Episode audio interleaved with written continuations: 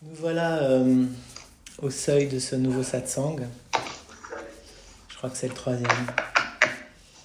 Ensemble dans la sagesse, ensemble dans le questionnement, ensemble euh, autour du mystère. Le mystère, euh, enfin le, mystère premier, on va dire, pour ce qui nous préoccupe, c'est le chant spontané, mais il est la pointe de l'iceberg de beaucoup d'autres mystères.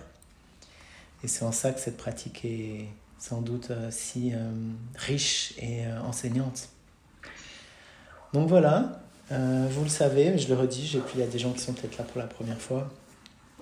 Euh, voilà, le principe du satsang, c'est que j'ai pas de, pro de programme préétabli et que tout vient de vos questions, tout vient de, cet instant en fait, où ensemble on est euh, à l'écoute de, nos désirs et de nos, questionnements. Voilà, donc, donc je vous laisse la parole s'il y a une première question.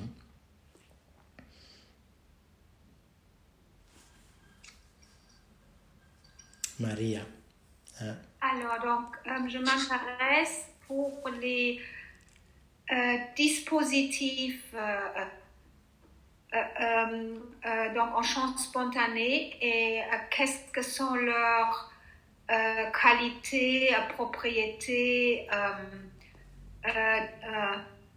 des avantages et euh, des avantages. Donc moi j'ai en particulier fait le dispositif de trois personnes mm-hmm. et le dispositif avec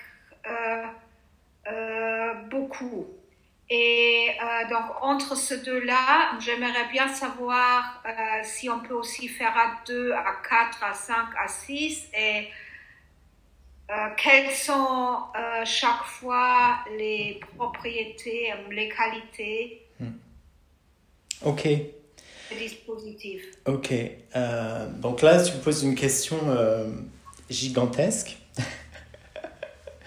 euh, oui, oui, bah, je vais, on va quand même voir ce qu'on peut en dire. En même temps, c'est ça, ça ferait l'objet d'un écrit, tu vois, et de d'une, ce que j'appelle la boîte à outils des différents dispositifs parce qu'il y en a énormément. Et puis, euh, il y a les miens, il y a ceux que vous allez inventer.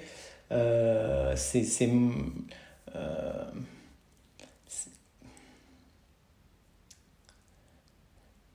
c'est important et pas important, les dispositifs. Mais bon, on va dire que c'est important pour l'instant. Moi, au fil du temps, si tu veux, ce que, ce que je trouve intéressant de vous partager, c'est comment je les,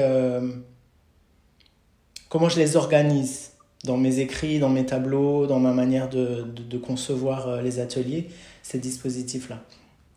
Et euh, au final, je les organise avec un, croisé de deux manières de, le, de les envisager. Parce que c'est d'une richesse énorme, les dispositifs, tu vois. Donc finalement, ce que j'ai trouvé intéressant de répertorier, c'est ce que j'appelle euh, les dispositifs basiques, c'est-à-dire les dispositifs neutres. Par exemple, euh, deux personnes qui chantent ensemble, c'est un dispositif neutre. Dire, bah voilà, il y a un cercle de gens qui écoutent et au milieu, il y a deux personnes qui chantent. Ça, c'est un dispositif. Où il peut y avoir une personne qui chante, où il peut y en avoir trois, où il peut y en avoir quatre, etc. Donc ça, c'est un dispositif, c'est une personne au centre et un cercle d'écoute. Et après, sur ce dispositif-là, on peut euh, l'orienter de mille et une manières suivant ce qu'on cherche. C'est-à-dire qu'il y a toujours le, premier dispositif qui est euh, de la neutralité, qui consiste simplement à dire combien de personnes, euh, à quel endroit, euh, pendant combien de temps, et après, par défaut, elles vont chanter. Donc si c'est deux personnes, c'est un duo, et par exemple un duo, trois minutes, chant spontané. Mais après, c'est là où ça devient beaucoup plus compliqué et complexe, c'est que ce dispositif-là, ça peut être, il peut donner lieu à exploration. Et donc, dans les explorations, on va euh, utiliser le même dispositif. Par exemple, euh, si je prends euh, ce, ce, celui qui est assez basique, c'est deux personnes qui chantent au centre d'un cercle de gens qui écoutent. Par exemple, je peux proposer une exploration de la sensation de la résonance. Et donc, la résonance dans le chant, vous le savez, c'est l'unisson, c'est-à-dire quand on fait exactement la même chose. Donc, une possibilité, c'est de dire par exemple à ces deux personnes, vous allez chanter pendant trois minutes, librement. Simplement, euh, je vous invite à observer quand ça arrive comme ça par hasard, par spontanéité, vous faites le même son en même temps. Et du coup, c'est par exemple ce dispositif-là, il va être euh, de l'exploration pour reconnaître cette sensation de l'unisson, c'est-à-dire quand j'ai euh, ma voix qui se confond avec ta voix. Donc du coup, j'entends plus qu'une seule voix.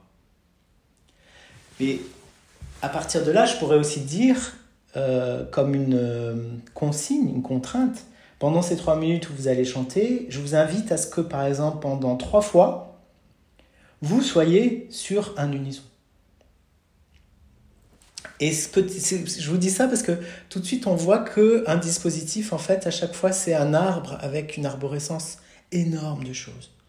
Donc si tu veux, il y a cette, euh, euh, je peux les, citer comme ça, euh, les, les, les, basiques, tu vois. Il y a le, par exemple le cercle. Donc si on garde le cercle qui écoute et des personnes au centre qui vont chanter, bon, ça peut être une personne, un solo, ça peut être deux personnes, trois, etc. Tu vois, là, il n'y a pas de limite. Mais après, on peut avoir une personne qui est sur le bord du cercle. Par exemple, quand on est... Des fois, c'est des choses que je fais euh, après le yoga, quand on se lève, c'est une suite un peu d'échauffement, on est tous debout dans le cercle. Et là, par exemple, moi, je vais chanter euh, trois appels. Je vais chanter euh, trois appels comme ça, lancés au fond du ciel. Et puis, je passe le relais à la personne qui est à ma gauche. Et puis elle, elle va lancer trois appels. Et puis c'est ce que j'appelle un solo glissant. Donc là, c'est des solos qui glissent le long du cercle. Tu vois, ça c'est une autre famille de dispositifs. Olga, tu me fais signe, mais euh, c'est toi qui peux remettre ton, ton micro. Ouais. Allô? Oui. Hola? Oui. Ça marche? Oui. Oui, oui, je t'entends. Comment tu dis Qu'est-ce que j'ai pas compris quand tu dis trois appels Quand je fais trois appels Trois appels, c'est par exemple. Ah J'envoie un appel. D'accord. C'est un, élan. Bon, ça, c'est mon, mon langage. Mais ça peut être trois prières, ça peut être euh, trois sanglots, ça peut être trois quelque chose. Donc, c'est simplement pour illustrer, si tu veux, cette famille. À chaque fois, on pourrait dire que c'est des familles de dispositifs. Il y a cercle plus un dans le bord du cercle qui tourne, et ce qui fait qu'on fait tout le tour. Et là, après, il peut y avoir deux personnes, un duo qui glisse le long du cercle, puis il y avoir trois personnes qui glissent le long du cercle, tu vois? Et euh, mais là, vous vous bilez pas trop par rapport à ce que je dis, parce que en même temps, c'est très abstrait ce que je dis, vous n'allez pas réussir à vous en souvenir, de toute façon, ça servira à rien. Mais euh, après, on va plus parler des dispositifs que vous, vous avez vécu. C'est vraiment là que quelque chose peut, peut être vraiment important. Mais là, je les cite un peu comme ça pour, euh, pour vous ouvrir des possibles. Tu vois Donc, il y a ces, ces euh, cercles entiers et une personne qui, qui, glisse, deux personnes, trois personnes, quatre personnes qui glissent. Il peut y avoir évidemment le cercle entier qui chante. Ça, c'est ce qu'on appelle cercle de chant généralement. Ce qui est la chose euh, qui a l'air simple et qui est la plus, une des choses les plus compliquées. oui, s'il te plaît. Donc euh, ça, c'est si on reste dans les cercles. Après, euh, il y a ce que j'appelle euh, des bulles ou des choses comme ça. C'est ce dont tu parlais avec les triades. C'est-à-dire là, on va, on va départager le groupe dans des... Avant, moi, je disais ça cluster. Mais alors maintenant, cluster, ça prend un autre sens et je trouve ça trop, trop dommage d'ailleurs. Parce que c'est un sens musical, cluster. Je sais pas si vous savez, mais un accord, c'est trois sons. À partir de quatre sons, cinq sons, six sons en, musique, enfin en solfège, on appelle ça des clusters. Et, euh, et donc, en fait, c'est un mot moi, que j'utilise depuis des années et des années. Mais vous voyez comme... Euh, donc, il faut, je vais dire cluster parce qu'il faut réhabiliter ce mot, c'est beau. Cluster, c'est un ensemble de personnes. Donc, par exemple, dans un groupe de 12 personnes, on va créer six duos qui vont être répartis dans l'espace. Donc ça, c'est des, des petits clusters, les duos. Et puis, chaque duo va avoir quelque chose à faire un temps d'exploration. Et ça, selon ce principe-là, ça peut être évidemment euh, des trios, ça peut être des quatuors, ça peut être... Donc ça, c'est un autre principe si vous voulez. Et à chaque fois, si on prend euh, un duo ou un trio, ben là, à nouveau, c'est une arborescence vers, plein de possibles. Euh, je salue au passage Suzanne et Pascal qui viennent de nous rejoindre. Oui, désolée du retard. Bienvenue, mais il n'y a pas de souci. Alors que jamais. c'est ça. Et euh, donc voilà, qu'est-ce qu'il y a encore comme dispositif? Après, il y a tout ce que j'appelle les mandalas. Les mandalas, c'est les, euh, les cercles concentriques. Par exemple, il y a une personne au centre, un premier cercle, petit cercle autour d'elle, et puis un deuxième grand cercle. Mais euh, comment dire, en même temps, ça n'a pas trop de sens de comme ça à l'audio de vous les décrire tous. Moi, je travaille à, à quelque chose d'écrit que je pourrais diffuser à un moment donné, mais ça fait 14 ans que j'y travaille, donc c'est très très long. Moi, ce que je vous conseille, bah oui, oui, depuis que j'enseigne, je travaille à ça. Et, et ça, et tous les, tous les un an, deux ans, euh, je remanie parce que évidemment tout, tout évolue si tu veux. Mais au final, et puis souvent, depuis que j'ai proposé des labos, on me demande euh, la, la fameuse boîte à outils, tu vois. Et euh, euh, pour l'instant, comment dire, j'ai envie un jour évidemment de, de publier quelque chose là-dessus. C'est pas encore prêt. Mais de toute façon, d'un point de vue pédagogique, ça me paraît beaucoup plus intéressant que vous partiez de, des dispositifs que vous avez vécus en atelier avec moi et que de cela on peut vraiment parler, tu vois. Et après vous les proposez à nouveau et vous allez voir quand vous les proposez, il y a des variantes tout de suite qui vont vous venir et vous allez avoir envie d'en créer d'autres. De même que quand vous allez faire des ateliers d'autres choses ou avec d'autres personnes de chant, euh, bah, ça va vous inspirer des nouveaux dispositifs. Et en fait, ces dispositifs-là, euh, bah, vous les notez et petit à petit, vous créez votre constellation de dispositifs. Moi, c'est ce comme ça que j'ai fait. Et c'est ce qui me paraît le plus euh, pertinent finalement qu'un catalogue de dispositifs, qui est comme un catalogue d'exercices, tu vois. Et euh, c'est un... Donc, tu vois, c'est comme moi j'ai des bouquins, plein de bouquins, à une époque où je me nourrissais encore dans des bouquins de, de méditation, ceci, selon les Tao, ce sont les machins, et puis il y a il y a, je dis pas que c'est inutile. De temps en temps, c'est intéressant de regarder vraiment euh, à fond un, un bouquin d'exercice, tu vois. Mais c'est vraiment euh, en, les, en les ayant d'une part pratiqué soi-même, et après en les transmettant, en les proposant à d'autres, que euh, tout s'éclaire. Parce que le final, moi, ma recherche, elle est vraiment que les dispositifs soient de plus en plus simples. De toute façon, j'en ai limite les, les compliqués, ils disparaissent d'eux-mêmes pour aller vers les choses les plus simples. Et dans ces dispositifs simples, il y a beaucoup de choses. Donc si vous voulez, je, je, reviens. Donc je vois que vous levez la main, tout ça, mais il faut vraiment que je finisse ça. Euh, il y a ce, donc tous les, cette organisation neutre, on va dire, des dispositifs, c'est-à-dire combien de personnes, où, voilà, qui peuvent faire des choses. Et après, il y a, je dirais, un, un, deuxième versant de, de, comment organiser les dispositifs, c'est dans quel but Et encore une fois, le, but toujours premier, celui de la voie directe, c'est c'est dans aucun but, c'est-à-dire juste euh, la joie du chant et la joie du chant qui jaillit, il n'y a rien à faire.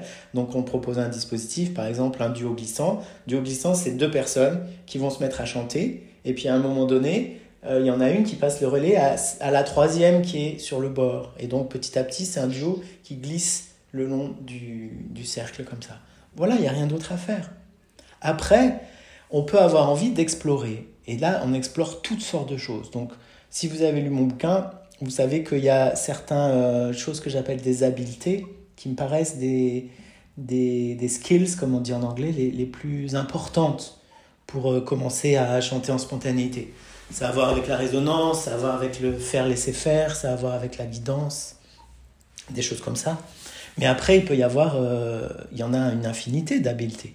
Et on peut très bien euh, s'amuser à, à, à, ce qu'on appelle généralement travailler. Moi, c'est un mot que j'utilise pas. Mais on peut dire on va travailler le rythme, on va travailler ceci, travailler cela. Et on peut aller soit sur la forme musicale, soit sur la forme relationnelle des gens entre eux. C'est-à-dire, est-ce que par exemple, c'est un qui accompagne l'autre ou est-ce que on est euh, ensemble euh, à faire naître un son au milieu Donc ça, c'est, si vous voulez, le contenu de l'exploration qui peut être euh, qui est infini. À l'infini, on peut avoir des, choses nouvelles à, explorer, qui va s'infuser dans un dispositif donné. Et au final, j'aime bien avoir ces, ces deux visions-là. C'est peut-être un peu abstrait tout ça, mais vous m'avez posé la question, je réponds comme je peux. Hein. Mais euh, c'est. Euh, tu vois, si je prends le, le, jeu des baguettes, qui est un des jeux fondamentaux. Je pense tous ceux que qui ont fait en présentiel, ils l'ont fait ce jeu-là, qui est un jeu avec deux personnes qui ont une baguette en équilibre entre les index. Ce jeu-là, il permet, donc c'est un dispositif neutre de dire c'est un jeu de baguette, et ça c'est de l'exploration, c'est pas du chant pur. C'est forcément, il y a, y a de la baguette. Donc c'est pas juste de la voix. Mais ce jeu-là, il peut être utilisé pour plein, plein, plein d'explorations différentes. On peut explorer le, la guidance, on peut explorer la résonance, on peut explorer euh, l'écoute, on peut explorer la vitesse, on peut explorer la pulse, on peut explorer euh, un jeu d'univers, de, réponses, on peut explorer le mouvement, enfin c'est à l'infini. Donc euh, voilà, c'est une question qui nous ouvre sur des choses qui, à un moment donné, je dirais, vont être trop de l'abstraction et qui, à mon sens, en tout cas dans, dans l'objectif pédagogique, va pas être très, très, à mon avis, intéressant. Et c'est vraiment la, la, pratique qui va vous amener à ancrer un dispositif en vous et après de, de pouvoir le, le, reproposer. Après, comme petit tuyau, si vous ne le faites pas déjà, chaque fois que vous venez à un atelier ou un stage, euh, prenez des notes et notez tout. Notez en fin de séance euh, tout ce qu'on a fait, toutes les réflexions qui, ont, qui vous sont venues pendant que vous l'avez fait, euh, toutes les, tout ce qui vous reste de ce qu'on a dit en débriefing à la fin, parce que c'est aussi comme ça que vous allez euh, comprendre de, de quoi est fait un dispositif.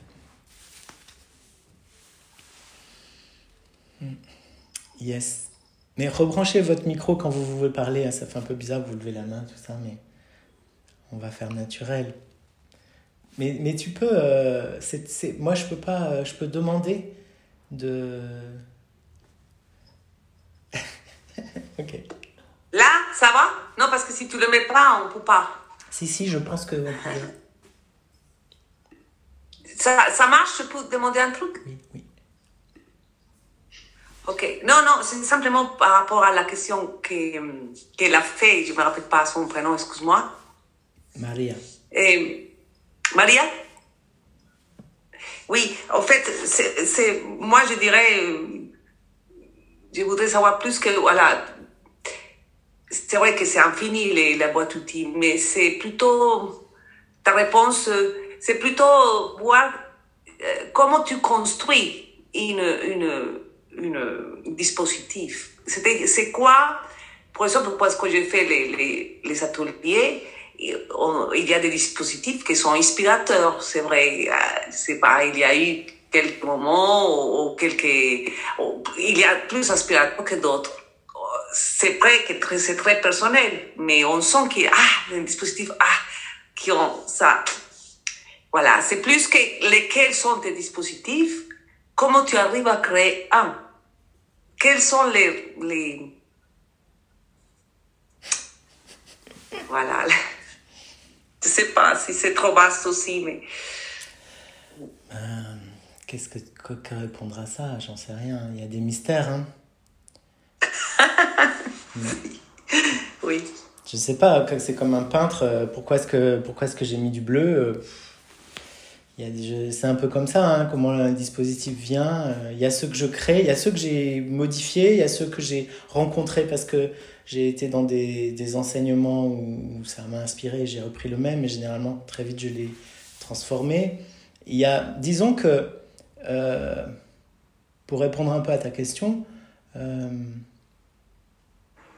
comment je choisis le thème d'une séance?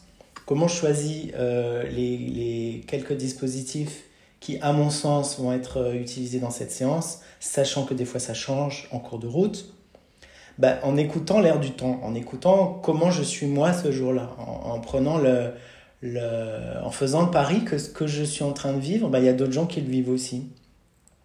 Et qu'il y a des choses qui sont là déjà euh, chez moi à l'avance, mais quand j'arrive sur place et qu'on se retrouve et qu'on fait le yoga, le yoga par exemple, euh, vous savez, ça dure un certain temps, généralement minimum demi-heure, trois quarts d'heure.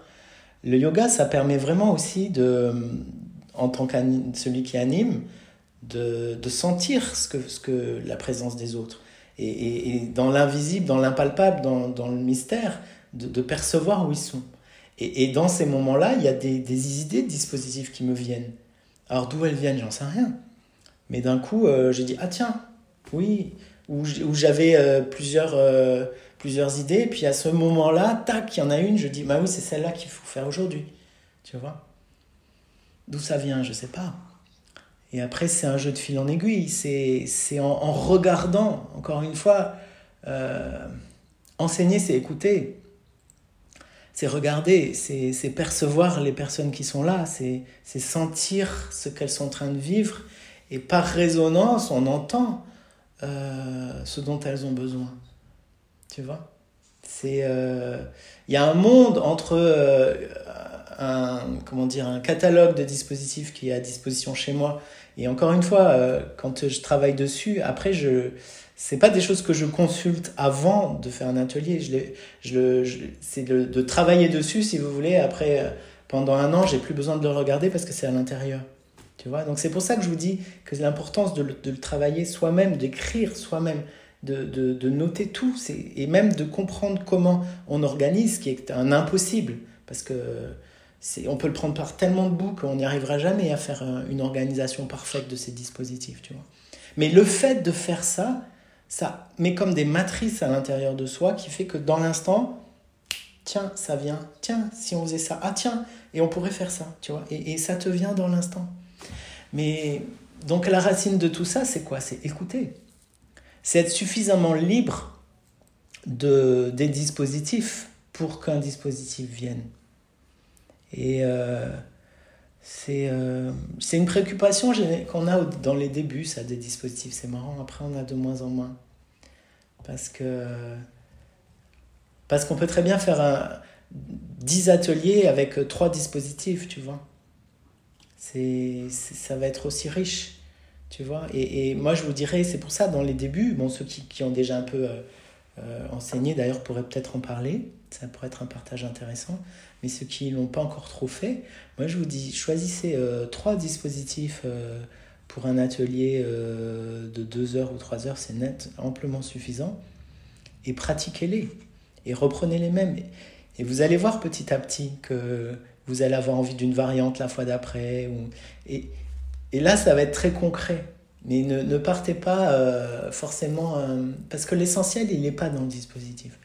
L'essentiel, il est dans, dans votre présence, il est dans votre écoute, il est dans votre émerveillement à écouter l'autre, il est dans, dans tous ces jeux-là de, où le cœur s'ouvre.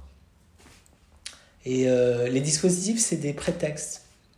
Moi, dans le début où j'enseignais, euh, j'avais des listes, enfin, je préparais une séance et puis j'avais, je sais pas, euh, trois fois plus de dispositifs que ce que je faisais. Et, et quand je regarde des fois mes notes, de, des stages que je donnais il y a 5-6 ans, je me dis, mais c'est pas possible, comment t'arrives à faire tout ça en une, en une journée tu vois? Et maintenant, en fait, je, je fais beaucoup moins en, en, nombre de dispositifs. J'utilise beaucoup moins de dispositifs parce que je passe beaucoup plus de temps. Je, je laisse chaque dispositif mûrir à l'intérieur, tu vois, et, et, c'est le, vivant, tu vois? Je, je, prends un autre exemple. Euh, le jeu de, si on prend des jeux de société comme le jeu de Go par exemple, ou le jeu des dames, c'est des trucs qui sont ultra simples dans les règles du jeu.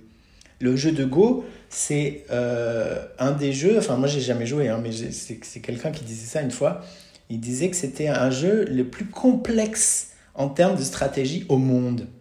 Et en fait, les règles sont hyper simples. Voilà, ça dit tout. C'est-à-dire qu'un un dispositif très simple peut amener à vivre mais des choses tellement complexes. Et pour ça, il faut le laisser vivre. Tu vois je prends un exemple pour euh, quand même vous, vous laisser euh, avec du concret, parce que tu as parlé des, des, triades tout à l'heure, Maria, et, et ceux qui, qui, sont dans mes ateliers récemment doivent se rendre compte que de plus en plus, c'est un dispositif que j'utilise beaucoup et que je chéris la triade. Parce que euh, même j'ai envie que ce soit la base maintenant, la triade. Tu vois, après les autres, ils peuvent exister, mais c'est après. Parce que euh, triade, ça veut dire quoi? On, propose au groupe de se, de se couper en, en trio, triade. Euh, ce que j'entends par triade, c'est que trois personnes qui vont avoir des rôles différents. Trio, je le garde plus pour euh, trois personnes qui chantent ensemble comme un trio musical, tu vois, où il n'y a rien de défini. Et triade, c'est plus quand on fait des jeux différenciés. Et donc, quand on a donc une triade, trois personnes, ça permet d'avoir une personne qui chante face à une autre avec quelqu'un qui écoute. Donc ça permet d'avoir à la fois quelqu'un qui est le témoin, qui est celui qui regarde, qui est un petit peu en dehors et qui en même temps permet que, euh, que ça décolle du duo, si vous voulez. C'est un petit peu comme... Euh, ça n'a rien à voir, mais c'est un petit peu comme la thérapie de couple. C'est-à-dire que la différence entre un couple et un couple avec un thérapeute. C'est un élément extérieur qui permet de se rendre compte de ce qui se passe dans le duo. Et comme dans un grand atelier, euh, bah moi je me promène d'à droite à gauche évidemment, mais les triades elles deviennent comme euh, indépendantes et elles ont besoin d'avoir ce tiers qui regarde, qui éventuellement pourrait être moi, mais qui là devient un dans chaque triade. Et donc rien que le, ce phénomène-là de triade, on peut en faire tellement de choses. C'est je chante face à toi, par exemple, je chante pour toi, je chante ce dont tu as besoin. Celui-là, vous avez dû le faire. Et puis l'autre va chanter après. Et il va chanter, par exemple, euh, euh, voilà ce que j'ai entendu de ce que tu m'as dit. Et puis après, la troisième personne qui était là, qui écoutait, bah, elle va dire ce qu'elle a entendu de chacun.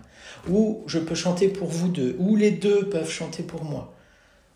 Donc dans les, dans les ateliers en ligne, vous savez que le, souci, c'est qu'on ne peut pas trop superposer les voix. Donc là, la, triade, c'est merveilleux parce que ça permet de faire toute euh, une suite de solos qui sont enchaînés. Mais après, en présentiel, on peut aussi mélanger. Donc forcément, là, il peut y avoir deux, trois, etc.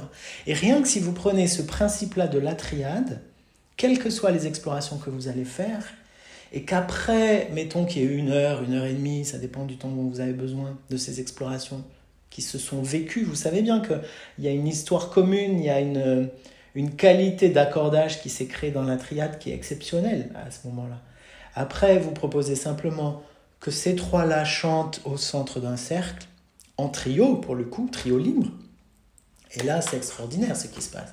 C'est-à-dire qu'en ayant oublié tout ce qui s'était passé avant, et eh ben là, il y a une musique qui vient, il y a, euh, il y a même des, des, moments de grâce qui viennent parfois. Donc si vous avez un atelier qui est avec euh, du yoga au début, on a beaucoup parlé la dernière fois, on va peut-être moins en parler cette fois. Après, vous avez des explorations en triade, quelles qu'elles soient. Et puis après, vous avez des passages de trio au centre du cercle. Là, déjà, vous avez un atelier qui peut durer trois heures. Hein. Et, vous pouvez faire euh, plusieurs ateliers euh, sur ce principe-là sans vous préoccuper des dispositifs autres. Bien sûr qu'après, il y en a d'autres qui sont intéressants, etc. etc. Mais, mais si je vous donne les premières, euh, la première structure qui, qui moi, qui, qui m'apparaît presque celle à laquelle j'aboutis maintenant, ça serait la, la, structure la plus, la plus puissante dans le sens dans le sens où, ça va vite dans les déblocages, dans ce que j'ai observé avec des débutants, tu vois. Ce, ce jeu-là de, de triade euh, cluster dans, dans, le grand groupe qui crée à la fois une intimité et à la fois une sensation du collectif. J'aime bien ce, ce, cet entre-deux. C'est-à-dire que des fois l'intimité, ça serait un peu trop, mais là non, parce qu'il y a de l'espace, ça bouge, tu vois. Et puis en même temps, pour des gens qui commencent, d'avoir juste deux personnes en face de soi ou une derrière. Enfin, après, vous savez, ça peut être aussi euh, en ligne, etc. C'est très, très euh, à la fois contenant et invitant. Et, et c'est comme. Euh, et c'est un rapport de, de 1 à 1, même si on est trois. C'est-à-dire qu'évidemment, si vous rencontrez quelqu'un comme ça que vous connaissez pas, vous commencez à lui parler, bah, ça se fait tout seul de parler. C'est pas du tout la même chose que parler dans un groupe. Tu vois donc c'est pas du tout la même chose de chanter dans un groupe, grand groupe, dans un cercle par exemple, que de chanter avec trois personnes.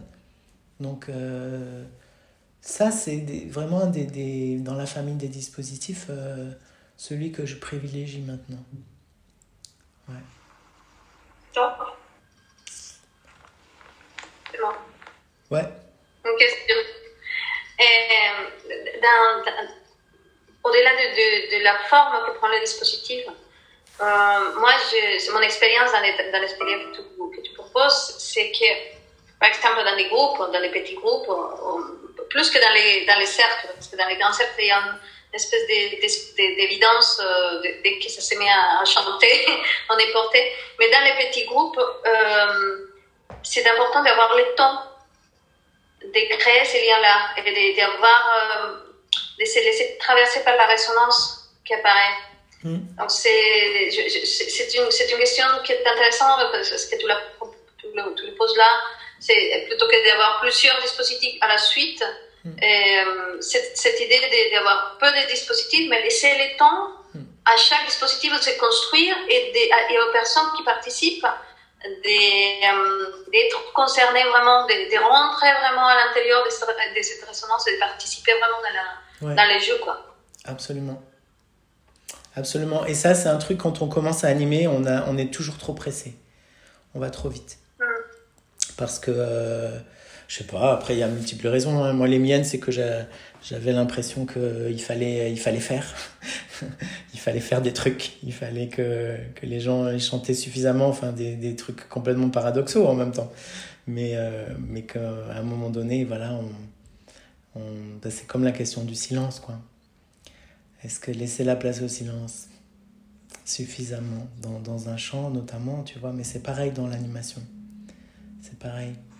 Et, euh, et, surtout quand on vit des choses... Euh, bon, euh, vous le savez, il y a beaucoup d'émotions qui sont brassées dans, dans, le chant spontané dès que ça touche un peu à, à des choses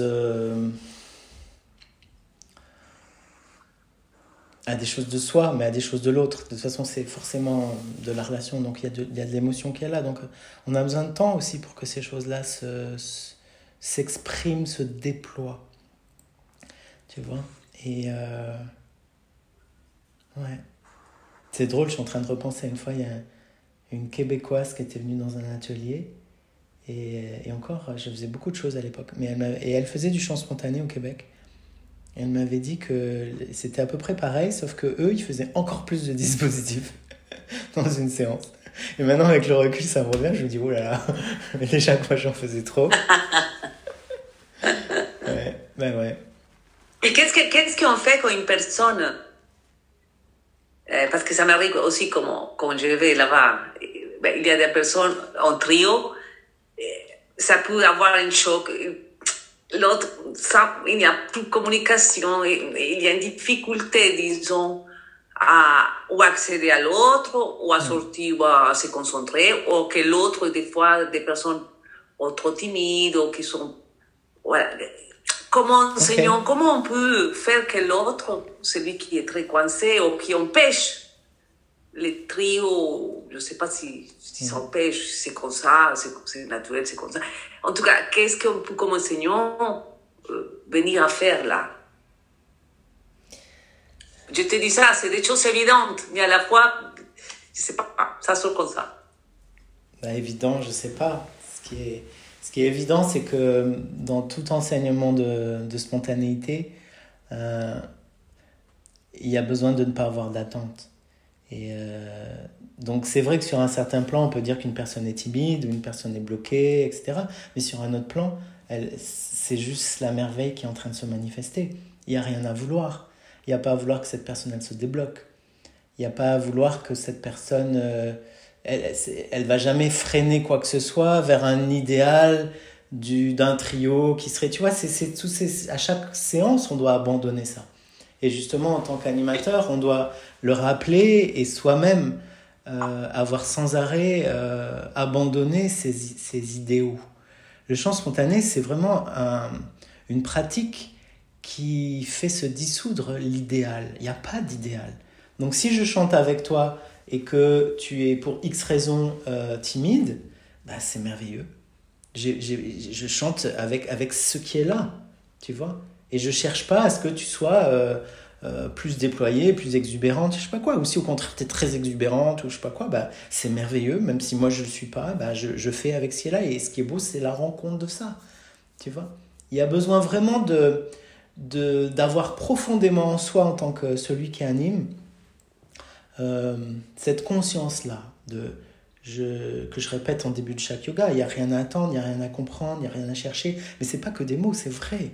C'est vrai, parce que, parce que si toi, en tant que participante d'atelier, tu sens que en moi, j'attends quelque chose de toi, bah c'est foutu. Là, tu te retrouves dans le, les contextes d'enseignement que tu as toujours vécu depuis toujours. Si on te dit, euh, euh, bon, alors il va falloir apprendre à être spontané, il va falloir apprendre à être plus libre, il va falloir apprendre à ce que ta voix, elle puisse bien sortir, tu vois Mais non, c'est pas du tout ça la pratique du chant spontané. Le chant spontané, ça part de ce qui est là. Et parce que je n'attends rien, il y a une, il y a une détente profonde qui vient qui fait que effectivement le résultat ça sera quand même que la personne elle va se déployer. Ça sera quand même que la personne elle va se libérer. Mais elle va se libérer parce que c'est le sens de la vie en elle de se libérer. C'est le sens de la vie en elle de croître et de se déployer. Elle va pas se libérer parce que moi j'attends qu'elle se libère ou que elle-même attend qu'elle se libère et, c'est quelque chose de fondamental qui se passe dans l'esprit de toi qui anime et qui est même pas forcément très très visible. Enfin, ça, ça l'est par le comportement et par certaines paroles que tu vas poser, tu vois. Mais euh, donc, euh, si je me retrouve, moi, euh, par exemple, dans une triade où où il y aurait une question comme ça, quelqu'un qui souhaite, bah, je viens écouter et je vois ce qui se passe. Et bah, là, je vais, par la parole, je vais, je vais te dire, par exemple, si toi, Olga, que tu étais dans, dans cette triade-là, bah, je vais dire, mais, mais je vais dire ça, je vais dire, mais il n'y a rien à attendre de l'autre. Je vais dire, où est la merveille? Où est la merveille? C'est parfait tel que c'est. Je vais, je vais avoir des, des, paroles, si tu veux, qui vont ramener au centre de, de ce trio-là la beauté de ce qui est du rien attendre. Ça, c'est vraiment le fondamental. C'est vrai que ça, je l'ai expérimenté parce que je suis tombée sur des personnes qui, qui venaient pour la première fois et il y, avait, il y en a une même pas du tout de la soirée, il n'y a pas un son qui est sorti. Mm. Mais moi, pour moi, c'était pas un problème en fait. Donc, euh, dès le départ, j'ai dit euh, le silence, c'est aussi du chant. Donc, ceux qui n'ont pas envie de chanter, euh, ils sont pas, il faut pas se forcer, quoi. C'est, ça vient ou ça vient pas. Et du coup, je pense que, enfin, ça, ça a été, euh, on, écoutait en fait, même si, par exemple, on devait répondre au chant de la personne et qu'elle avait fait un chant silencieux en fait mais euh, pour nous, c'était un chant. On, arrivait à répondre parce que la personne, elle aimait quelque chose pour moi. Euh, voilà, c'est pas audible, mais il y a quelque chose. Donc, c'est, enfin, voilà, ça se passe très bien en fait. bon, je sais pas, je sais pas, parce que c'est ça, c'est vraiment ça. Bien, la personne, bien sûr, il n'y a pas d'attente. Mais quand on fait, ben, mais c'est une question, hein, quand on fait un laboratoire, on, on, vient à un voyage, je sais pas, un voyage. Alors, quand on part en voyage, ben, on est quand même, on a l'intention au moins de, de prendre les chemins, quoi, de marcher. Si la personne ne marche pas, il reste là, bah, bon, bah alors, ciao, bah, en voyage en toi. je sais pas. Tu dis la question de silence, oui, mais si on vient quelque part à découvrir ces champs, bah, après, voilà, je sais pas. Il faut. Euh, Quelque part, il y a un désir, il y a une participation consciente. La, spontanéité, mais euh, bien sûr, il tombe. Il est bien, on, le sait par cette pratique magnifique. Voilà, il est bien, il bien sans que tu attends, mais quand même, il y a, il y a une présence, il y a un, je sais pas si on vit, mais il y a une. Ok. Là, on parle d'un cas vraiment très très particulier. Moi, dans, depuis tout le temps que j'enseigne, ça m'est quasiment jamais arrivé quelqu'un qui fasse pas du tout de son pendant un atelier. Je pense même que c'est jamais arrivé. Ah, ah bah, moi, euh, oui. Ben voilà, tu vois. ok. Mais euh, et, évidemment, c'est important. il faut arriver à distinguer. Il y, a il y a des fois où, pendant un temps, je peux laisser quelqu'un en silence. Parce que c'est important que. Il y a des gens pour qui c'est extrêmement réparateur de vivre une, une, euh, un temps de silence, voire peut-être même une séance en silence, et d'être entendu comme tel, reconnu comme tel, et pas se sentir exclu parce qu'on est en silence. Donc ça, c'est très délicat quand même, il faut, faut, avoir un petit peu d'expérience pour sentir ce qui est de l'ordre de, euh, de laisser cette personne vivre son silence et en le valorisant, parce qu'après c'est vrai que la, musique est faite de silence et tout ça, tout ça. Après... Euh, euh, ça va très extrême. Il y a, il y a des, quelques musiciens qui sont risqués à faire des concerts où en fait il y avait du silence pendant une demi-heure, mais c'est très très rare aussi, tu vois. Après, il peut y avoir. Euh, donc. Euh, et distinguer vraiment le cas, mais je dirais, après, je sais pas si la personne est revenue, si elle a fait ça un deuxième atelier, il y a peut-être des choses à faire, tu vois, malgré tout, qui vont aider. Et, et notamment le bouche fermée. Notamment un son bouche fermée, Ou une fois, ça m'était arrivé, mais là, c'était dans un. Justement, on un chant seul dans un cercle, donc là, c'est assez euh, euh, exposant. Et euh, c'était un tout début de groupe, un grand groupe, et du coup, il y a une, personne qui avait refusé de le faire. Et je dis, bah, je le fais avec toi. Elle m'avait dit, ok. Du coup, on avait chanté les deux, tu vois. Donc, des fois, chanter avec, ça aide. passer par le sensoriel, passer par le bouche fermée. Mais encore une fois, il n'y a pas de. Enfin, je faut dire, faut, faut nuancer tout ça, tu vois. ton exemple du voyage, Olga, ok, mais en même temps, euh, si je pars en voyage, à un moment donné, euh, je trouve un super paysage et puis je peux décider de m'asseoir sur une pierre et puis je dis au groupe, bah, continuez sans moi. Euh, moi, ce qui compte, c'est que je passe une heure en méditation sur cette pierre. C'est possible aussi. C'est un autre type de voyage. Le, le, mot voyage, de toute façon, il... voilà. Après, c'est vrai que la matière du chant, c'est du son et que pour sculpter la matière, il faut ouvrir le robinet, il faut qu'il y ait du son. Donc euh, le cas le plus courant, c'est pas tant les gens qui restent mutiques dans le silence, c'est les gens qui chantent pas fort. Et qui euh, du coup font une espèce d'entre-deux. Et là, euh, je sais plus, je crois qu'on a déjà parlé dans le satsang, un premier, où je, je, le redis parce que tout le monde n'était peut-être pas là. C'est que dans ces cas-là, il s'agit juste de faire comprendre à cette personne qu'elle se qu'elle se met dans une position très difficile. Et que chanter pas fort, c'est comme faire du vélo ralenti. Ça demande énormément d'énergie et c'est très très euh, bancal. Et que si je, je chante un peu plus fort, en fait, c'est comme faire du vélo sans essayer de faire du ralenti, ça roule tout seul. Donc euh, voilà, et simplement l'inviter à monter un peu le son. Mais il faut pas confondre euh, la question de la spontanéité avec euh, la question du je ne décide de rien. parce que des fois, il y a des gens qui, voient ça et vont dire Ah oui, mais si tu me dis de chanter plus fort, moi, ma spontanéité, elle me dit de chanter pas fort.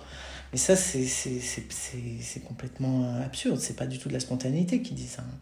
Et euh, c'est la spontanéité, elle arrive à un moment donné quand je suis dans le feu de l'élan, quand je suis déjà. Donc, euh, à un moment donné, je, je, me lève de mon lit, euh, je, je, je, prends le métro et je vais à un atelier de chant. C'est pas de la spontanéité. J'ai décidé que j'allais à un atelier de chant, que tel jour, à telle heure. Et puis, tu vois, il y a, y a plein de choses qu'on décide. Et quand, quand un chant commence, ben voilà, je peux décider que je produis un son. Là où il y a la spontanéité, c'est que je ne sais pas quel son je vais produire. Et je ne sais pas quel son va venir après ce son-là. Bon, après, effectivement, il peut y arriver des gens pour qui même produire un son, c'est compliqué. Ou, et là, c'est bon, c'est pas un truc de facile à évaluer quand on commence. Et puis là encore, euh, vous allez vous tromper, vous êtes trompé, vous vous tromperez encore, comme moi je me trompe encore. Et c'est comme ça qu'on c'est comme ça qu'on découvre les choses. Donc peut-être que vous allez avoir un jour une attitude qui va être trop euh, forcée, et puis euh, une fois d'après, vous direz, mais non, euh, j'ai pas assez forcé quelque part. Il y a des moments, il faut quand même déclencher. Mais pas toujours. Tu vois, il faut, vraiment être dans, dans, cette souplesse.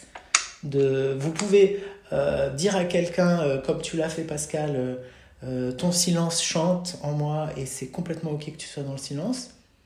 Et puis tu peux dire à une autre personne du même atelier l'opposé. Ah oui, Voilà. Et tu as le droit. Et il n'y a pas. C'est cette chose. On ne sait pas pourquoi, mais tu sens que oui, pour cette personne, il faut dire ça. Pour cette personne différente, mais pour la même, pour la même, euh, la même situation, on va dire l'opposé. Et la fois d'après aussi. Donc ça, c'est votre liberté complète. C'est pour ça aussi que qu'on se parle là en satsang, c'est que pour pas poser des choses, euh, c'est rien n'est gravé dans le marbre. Il n'y a, a, pas une bonne attitude.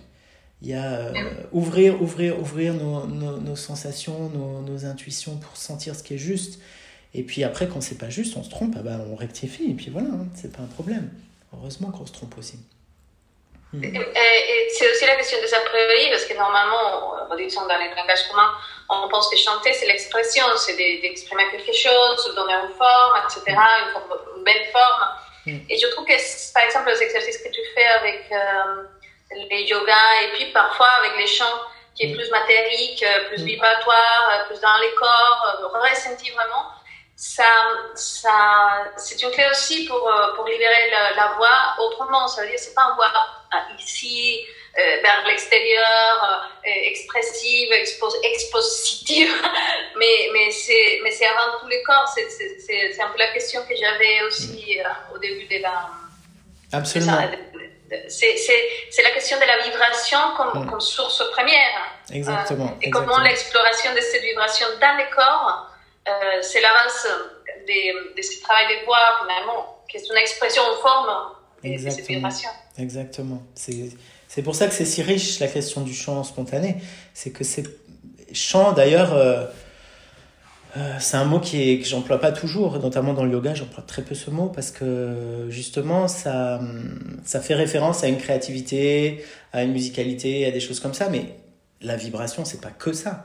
Et on peut faire du chant spontané uniquement dans un but vibratoire et, et, sensoriel, et comme on fait du yoga, comme on fait du, du, yoga vibratoire, simplement, tu vois.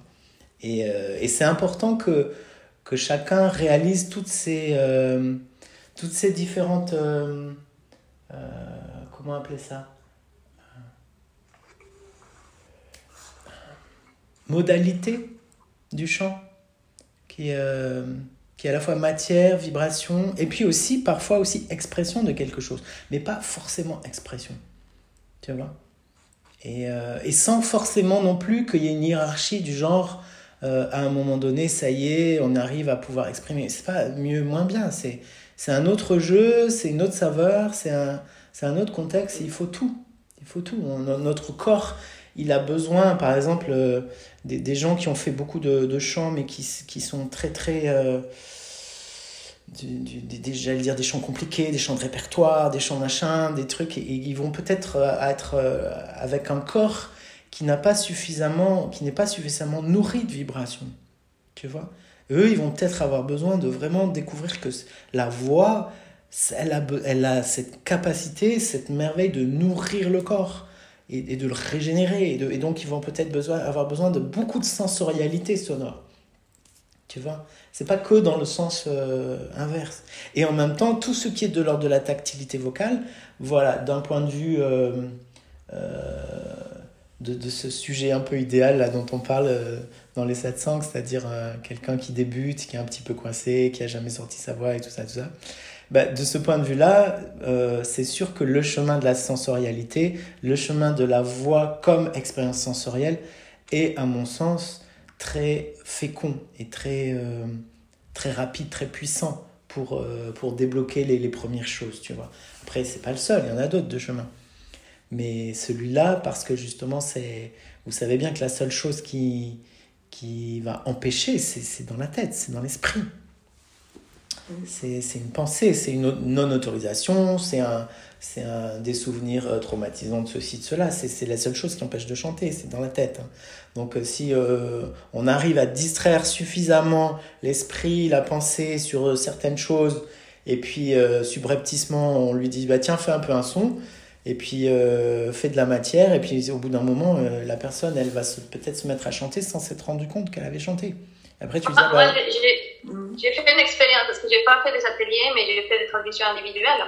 Hmm. Et il y avait quelqu'un qui avait beaucoup de difficultés à chanter de, de, manière générale et à chanter en public encore plus. Donc pour elle, euh, faire un atelier collectif, c'était hors de question. Et donc euh, la, la, la, question de l'individu, du tête à tête, c'était plus intéressant. Et c'était, on commence par les yogas justement sensoriels, vibratoires, etc. Par, par, cette histoire qu'on se raconte finalement pour visualiser tout ce qui se passe. Et, finalement, à la fin de la séance, euh, elle était en train de chanter, euh, émerveillée de, de, reconnaître, de connaître sa voix. Hmm. Mais elle s'est même pas rendue compte qu'elle arrivait au chant euh, et qu'elle avait retrouvé sa voix. C'est juste à la, seulement à la fin, quand je lui ai dit, bon, alors on chante. et, ah, ah, waouh!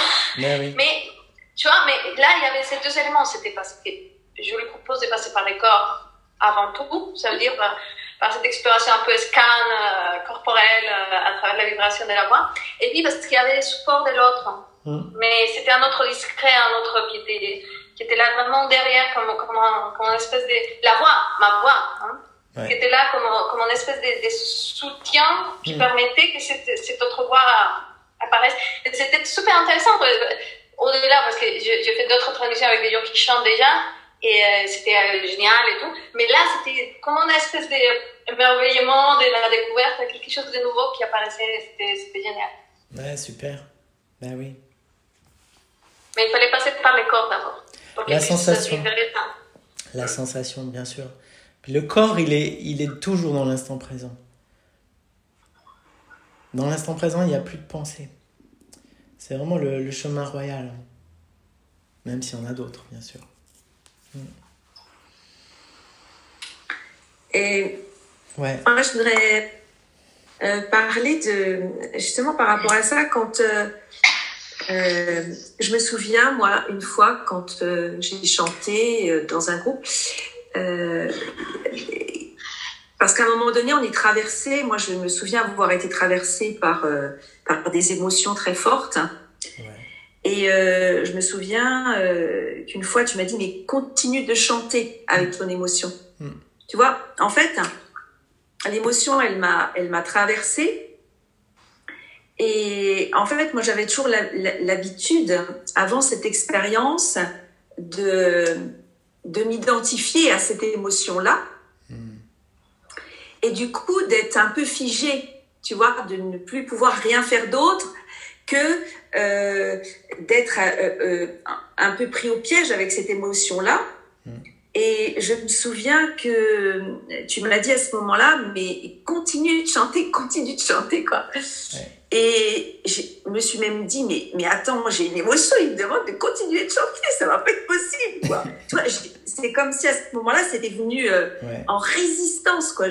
C'est comme si je tu m'avais dit mais euh, tu m'avais presque obligé de chanter tu mm. vois mm. alors que c'était pas le cas mais à l'intérieur de moi c'était ça et en fait euh, quand, quand j'ai tenté cette expérience là de chanter avec mon émotion en fait euh, j'ai senti à ce moment là la différence avec de de comment d'une émotion qui se joue dans le mental tu vois qui monte dans le mental alors que là, à ce moment-là, quand j'ai chanté avec cette, avec cette émotion-là, c'est à ce moment-là euh, qu'elle m'a traversé le corps. Hmm.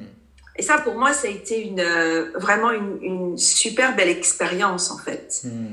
Euh, parce que ça m'a un peu montré, entre guillemets, le chemin d'accueillir l'émotion et de se laisser traverser par elle. Et avec la voix, je trouvais ça hyper magique. Et, du coup, euh, la question au départ, c'était est-ce qu'on doit euh, euh, pousser ou, donner un petit coup de pied, comme tu dis des fois, à, quelqu'un pour continuer à chanter l'émotion, avec l'émotion, ou alors est-ce qu'on doit...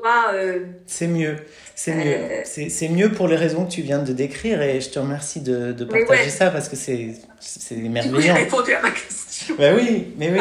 C'est-à-dire que, mais je peux éclairer un peu, c'est-à-dire que qu'est-ce que ça veut dire euh, quand on chante et qu'on est traversé par une émotion, et Dieu sait si ça m'est arrivé aussi.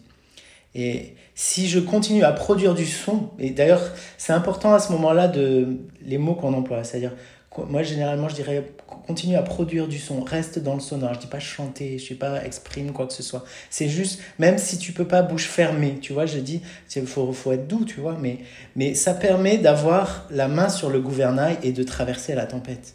C'est-à-dire que de produire du son, c'est la main sur le gouvernail. C'est pour, ça va éviter d'être englouti. Ça va éviter d'être complètement partir en live total. Alors après, il y a des gens, euh, ils partiront pas forcément en live total si on si ça arrête de chanter, mais il y en a oui. Et, donc c'est un peu une, à mon sens, c'est la meilleure manière de traverser. C'est donc effectivement de repérer quand ça se produit et de... Bon, après, ça veut dire tu, tu, tu peux laisser la personne quelques secondes euh, pleurer euh, sans forcément... Elle peut être dans un peu du silence. Mais tu, tu vas sentir si ça dure ou pas. Si tu sens qu'elle elle, serait comme un, pour se remettre en retrait, c'est dommage. Tu lui dis reproduis du... Tu reviens et tu lui dis oui, oui, produis du son, vas-y. Et tu restes à côté d'elle. Et des fois, c'est, des fois, c'est juste rester à côté d'elle aussi, de respirer avec elle, que ça, que ça va aider, tu vois. C'est, euh, c'est lui, lui faire sentir que c'est OK qu'il n'y a rien d'autre à faire, qu'il n'y a rien à résoudre, que. Tu vois mais, mais oui, oui, c'est le. C'est la magie de, de, produire du son. Qui, qui, euh, qui transforme notre état d'être. Encore une fois, je le, je le dis régulièrement, mais parce que c'est important. Quand je produis du son, même si c'est de la vibration bouche fermée, je ne suis pas passif. Je ne subis rien. Je ne subis rien. Tu vois et très souvent, euh, quand on a vécu des traumas plus ou moins importants dans notre vie, ça a à voir avec le fait de subir. Donc quand on est reconfronté, et par moments dans un atelier de chant, on peut être retrouver une, une configuration relationnelle qui nous fait vivre quelque chose qui a à voir avec ce trauma d'origine. Donc ce qui est mmh. important, c'est que cette fois-là, on ne subisse rien. Et ça ne veut pas dire qu'on va... Euh, va prendre le, comment dire, la guidance et qu'on va euh, inverser les rôles. C'est pas du tout ça. ça veut pas, on n'a pas du tout besoin de ça. On a juste besoin de produire du son. Et quand je produis du son, personne ne peut m'empêcher de produire du son. Tu vois Donc, je ne subis rien. Donc, je suis dans un état créateur. C'est en ce sens-là, là, on rejoint toutes les, les dimensions d'art-thérapie du chant de la voix. Mais, mais là, du chant, et quand, tant que je suis dans un état créateur, eh ben je me recrée. Et donc je traverse et donc je résous. C'est pour ça aussi que c'est si important d'être dans, dans, un minimum de, de, sonore. Alors après, ça peut être un maximum, mais, mais justement, c'est euh, parce qu'il peut y avoir l'opposé. Euh, l'opposé, euh, qui, quelqu'un qui va se mettre à chanter tellement, tellement, tellement fort, tu vois. Et alors après, il peut y avoir des fois des, des, éclats, des choses, des cris, ça arrive, hein, ça arrivait quelquefois dans les ateliers, quelqu'un qui va dans un cri, qui justement dans, dans, les moments où, où il y a eu tellement de barrages que quand ça commence un peu à s'exprimer, c'est tellement un territoire inconnu que, que ça peut être, euh, est dans le trop, dans le pas assez, enfin tu vois, une espèce de truc. Et en fait, c'est... L'important, c'est de ramener vers un milieu, c'est-à-dire que le en même temps, ce qu'on qu'on exprime par le chant, c'est pas du cri. On n'est pas. Euh, c'est pas une recherche de chant spontané comme euh, des, des, thérapies émotionnelles ou je sais pas quoi. Il y a des, des enseignements de la voix, même des fois, qui, qui vont pousser euh, les gens à bout pour qu'ils poussent le cri primal ou je sais pas quoi. Des trucs comme ça. C'est pas du tout ça. Parce que, enfin, en tout cas, c'est pas mon choix et, et je pense que c'est voilà, je ne connais pas bien après tout, peut-être des gens trouvent ça utile, mais en tout cas, moi, dans mon expérience, ce qui est utile, c'est c'est d'être euh, comme c'est de la sensorialité c'est comme la question de de comment on appelle ça la sensibilité des capteurs tu vois. Et si tu dépasses un certain seuil de sensibilité bah tu sens plus rien tu vois donc euh, ça sert à rien de manger euh, une soupe au potiron si tu as renversé ton pot de poivre dedans quoi dire entre ça et ça et ça bah de toute façon c'est immangeable et ce qui, ce qui compte, c'est de savourer. Donc, un son qui va être trop trop fort, on va rien savourer. Donc, euh, il y a un effet comme ça physique, euh, peut-être, qui fait du bien, mais dans ce cas-là, tu peux courir, euh, faire le tour du pâté de maison, revenir si tu as besoin de calmer, tu vois, l'énergie qui est trop. Mais en ce qui concerne la voix, ça va rien apporter d'aller dans des sons trop trop forts. Parce que tu vas, tu vas plus goûter le, le, le moelleux, tu vas rien, rien avoir à profiter en fait. Et c'est pareil dans le trop bas. Donc euh, malgré tout, il, y a, il s'agit quand même de... Les gens qui sont un peu trop bas ou un peu trop haut, bah, les ramener un petit peu après avec la liberté totale de, d'agir. Mais c'est comme si... C'est, comme... Euh, c'est comme faire du, du... Je sais pas pourquoi il y a cette image du patin à glace. Mais bon, c'est comme faire du patin à glace en dehors de la patinoire ou sur la patinoire. Bah, tu t'amuses plus sur la patinoire que, que hors de la patinoire. Tu vois, c'est, c'est, c'est, c'est, c'est où l'espace de jeu Voilà, c'est l'espace de jeu. Et c'est ça que j'ai. Hmm. C'est l'espace de jeu. Ouais. Hmm. Avec, bien sûr, cette, cette euh, sensation. Enfin, la question du silence, euh, on pourrait y avoir euh, tout un satsang là-dessus parce que c'est tellement passionnant. Et vous savez bien qu'il y a des silences qui expriment et des silences qui, qui sont des retraits. A des silences qui sont engagés. Et, et ça aussi, c'est tout un pan de ce qu'on découvre avec le chant spontané. C'est c'est le silence, euh, le silence engagé, qui fait partie de la musique, mais qui est, qui est euh, le silence désengagé, le silence retrait ne fait pas partie de la musique. Donc euh, quand je dis ça, voilà. J'entends moi les petites nuances, oui, mais il y a aussi le silence. Donc le silence peut faire partie de l'espace de jeu, comme il peut ne pas en faire partie. C'est là où c'est subtil. je l'ai vécu aussi, moi, le silence, une fois dans un dispositif que tu avais mis en place. Euh, il fallait aller d'un point A à un point B. Ouais. Et on rencontrait des gens et on chantait avec les gens, tu vois. Mm. On s'était fait un, un, petit parcours. Et ce jour-là, sans, sans le, vouloir, j'ai fait le parcours en silence. Ouais. Et d'ailleurs, après, je l'avais euh, euh, je, je, je l'avais exprimé, mais ce n'était pas euh, c'était un silence qui avait été choisi par euh, mon être en fait. Ouais, ouais. Euh, j'avais choisi à cet instant T, dans, dans, dans, un atelier de chant spontané, de choisir le silence. Hmm. Mais c'est parce que, euh, voilà, c'était, comme tu disais, par rapport à, à, un traumatisme, et je l'avais choisi. Hmm. Mais ça a été très, très, très porteur parce que j'ai pu à ce moment-là aussi développer l'écoute de l'autre aussi. Parce que du coup, j'ai tous les gens que je croisais, je les écoutais, du coup, comme je ne chantais plus. Et j'ai pu développer euh, euh, qu'est-ce que c'est aussi que d'écouter l'autre et, et, de se respecter. Enfin, c'était vraiment, euh, mais c'était quelque chose que mon être avait, avait choisi de vivre, quoi. Ouais. Et, et c'est pour ça, c'est pour juste pour dire que c'est parfois c'est ça se vit à, notre insu quoi. Ce jour-là, moi, c'est pas moi qui ai décidé. Euh, j'ai pas dit je vais faire ce dispositif-là et je vais choisir le silence. Bien sûr. Ça s'est vraiment imposé à moi, mais euh, euh, pour la première fois, je l'ai écouté parce qu'il était nécessaire et que c'était moi qui l'avais décidé en fait. Ouais. Et, et c'est intéressant au milieu de, de, de, d'un atelier de chant spontané quoi. C'est ben oui. pour parler de silence. Yes.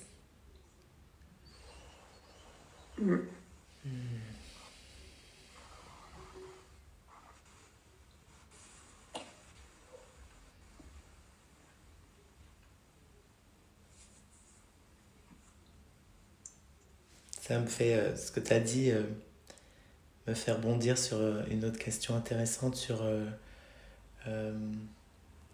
un déclic qui se fait pense que vous l'avez tous fait déjà, mais après on oublie qu'on l'a fait, ces déclics. Quand euh, on réalise que pour entendre l'autre, quand on chante avec lui, on n'a pas besoin de se mettre en retrait. Et ça, c'est moi, c'était une merveille quand j'ai réalisé ça dans, dans la voix. C'est-à-dire que quand on se parle, évidemment, pour une conversation, on ne peut pas parler en même temps. Donc euh, on pense des fois que dans le chant, c'est pareil. Et, euh, et, évidemment, il y a toujours les deux excès entre euh, j'écoute trop l'autre ou je l'écoute pas assez.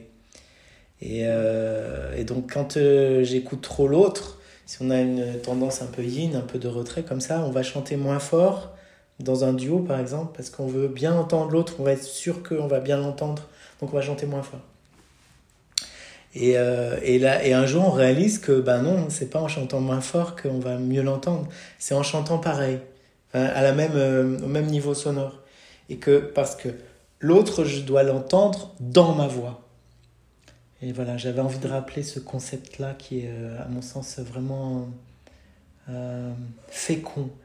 C'est-à-dire que d'avoir euh, à nouveau, euh, qui est facile à expliquer, hein, c'est comme l'histoire des chauves-souris. Et si on reparle de la voix comme vibration d'abord, la voix, elle envoie, elle se propage, elle va rencontrer des choses. Elle va rencontrer un mur, elle va rencontrer une personne.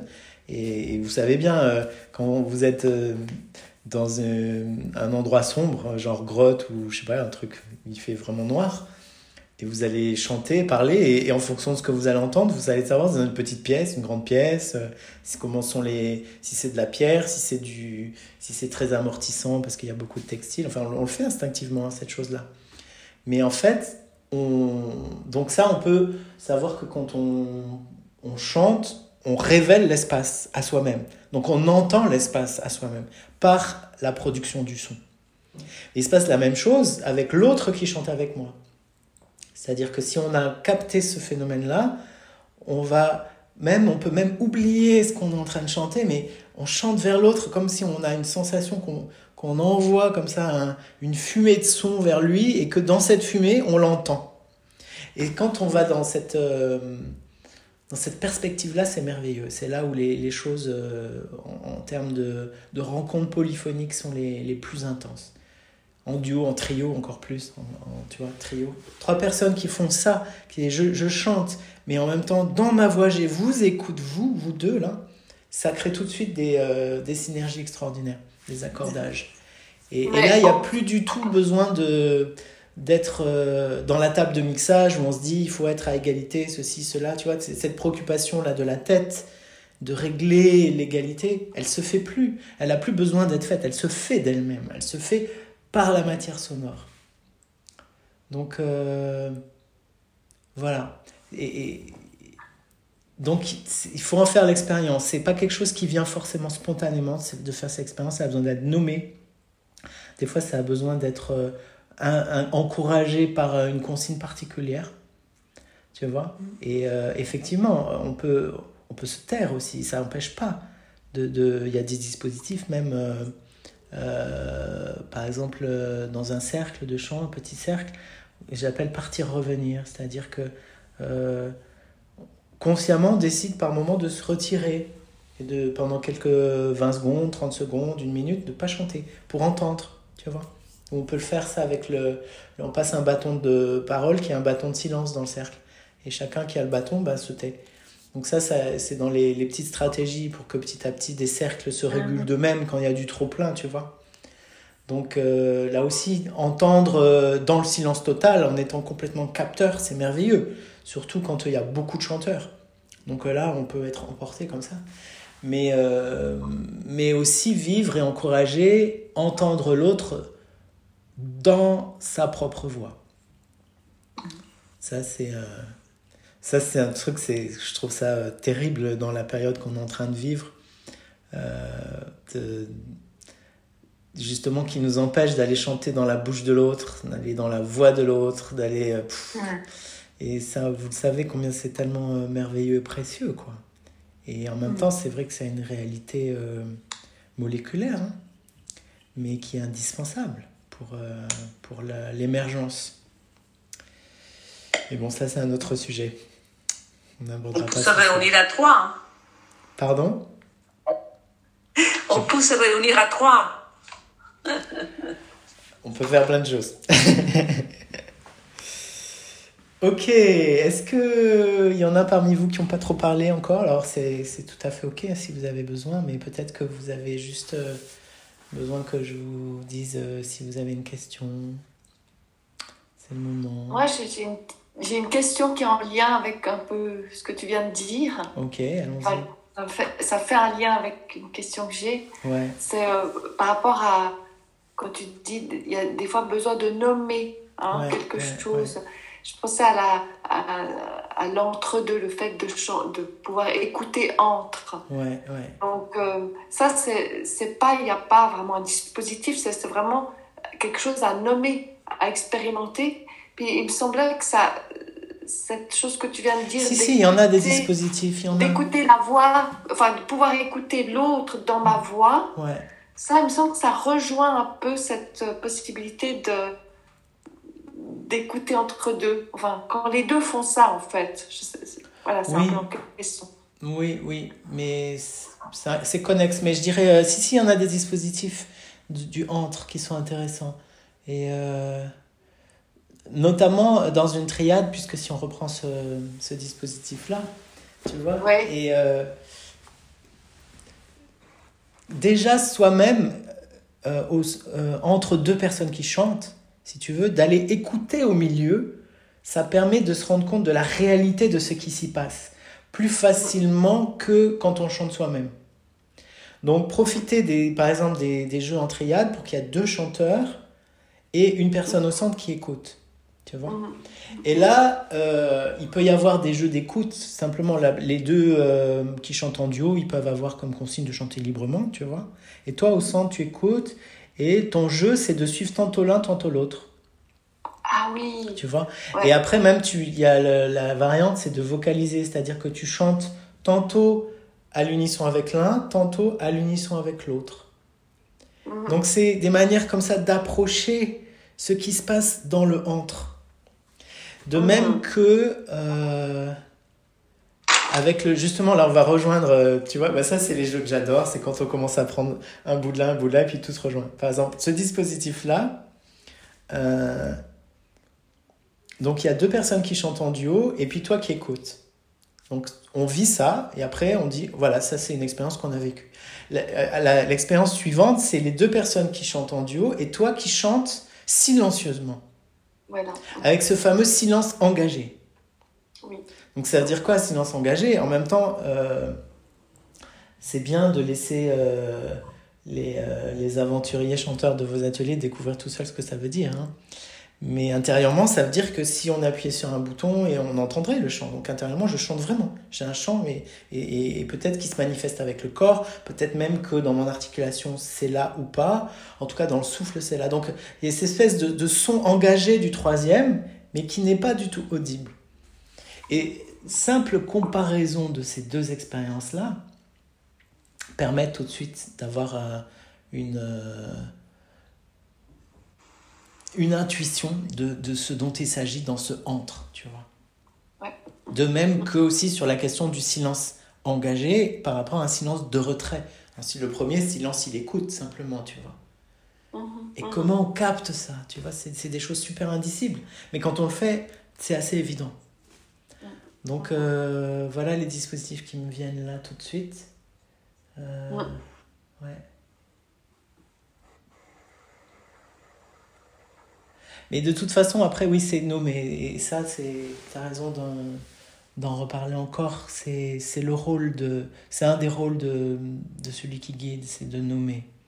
C'est ça, enseigner. Enseigner, c'est nommer. C'est dire, regarde là. Et, et, simplement aussi par ta présence. C'est-à-dire que toi, si tu écoutes entre. Voilà. Mm-hmm. Ben, il y a des chances qu'il y ait des gens aussi qui se mettent à écouter entre. Mm. Alors des fois ça suffit pas, il faut le dire aussi, mais et de toute façon ça reste un mystère ce entre, cet insaisissable là, cet essentiel là. Donc euh, il faut l'aborder euh, de mille manières et, toujours le, le garder comme insaisissable. C'est c'est la question ouverte, tu vois? C'est euh, une fois je me souviens j'avais appelé ça l'invité, c'est-à-dire par exemple dans un trio qui va chanter, de, de, proposer que vous allez chanter à trois, mais imaginez qu'il y a un quatrième invisible qui est là et qui, qui chante avec vous. Ah. Quel, comment est-ce que vous leur laissez, comment est-ce que vous laissez la place à ce quatrième? Ah. Tu vois? Ah. Et c'est cette ouverture-là de, en soi de, qui, est, qui est une ouverture d'abord de l'écoute, mais qui après se manifeste dans la voix et dans la manière de chanter, qui va rendre euh, le ferment de, de, cette, de cet essentiel qui, qui jaillit entre. Tu vois.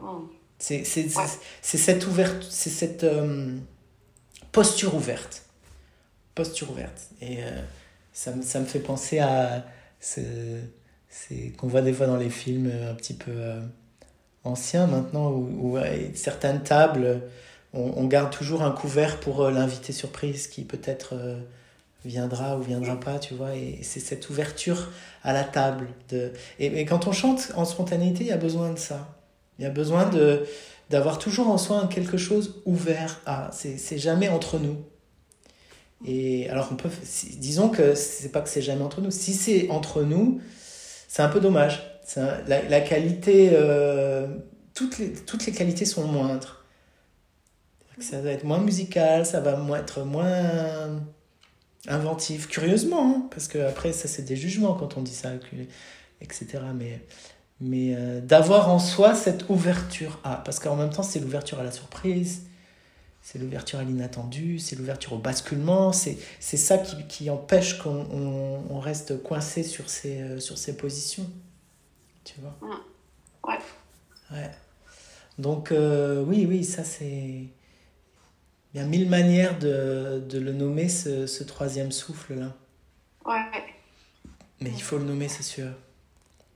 Et très souvent, il, se. Même on le rencontre et puis on l'oublie. Il y a besoin de le, de le renommer régulièrement. Mm. Mm. Normal. Mm. Ok. Merci.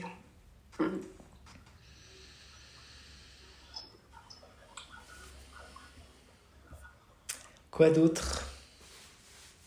Hmm.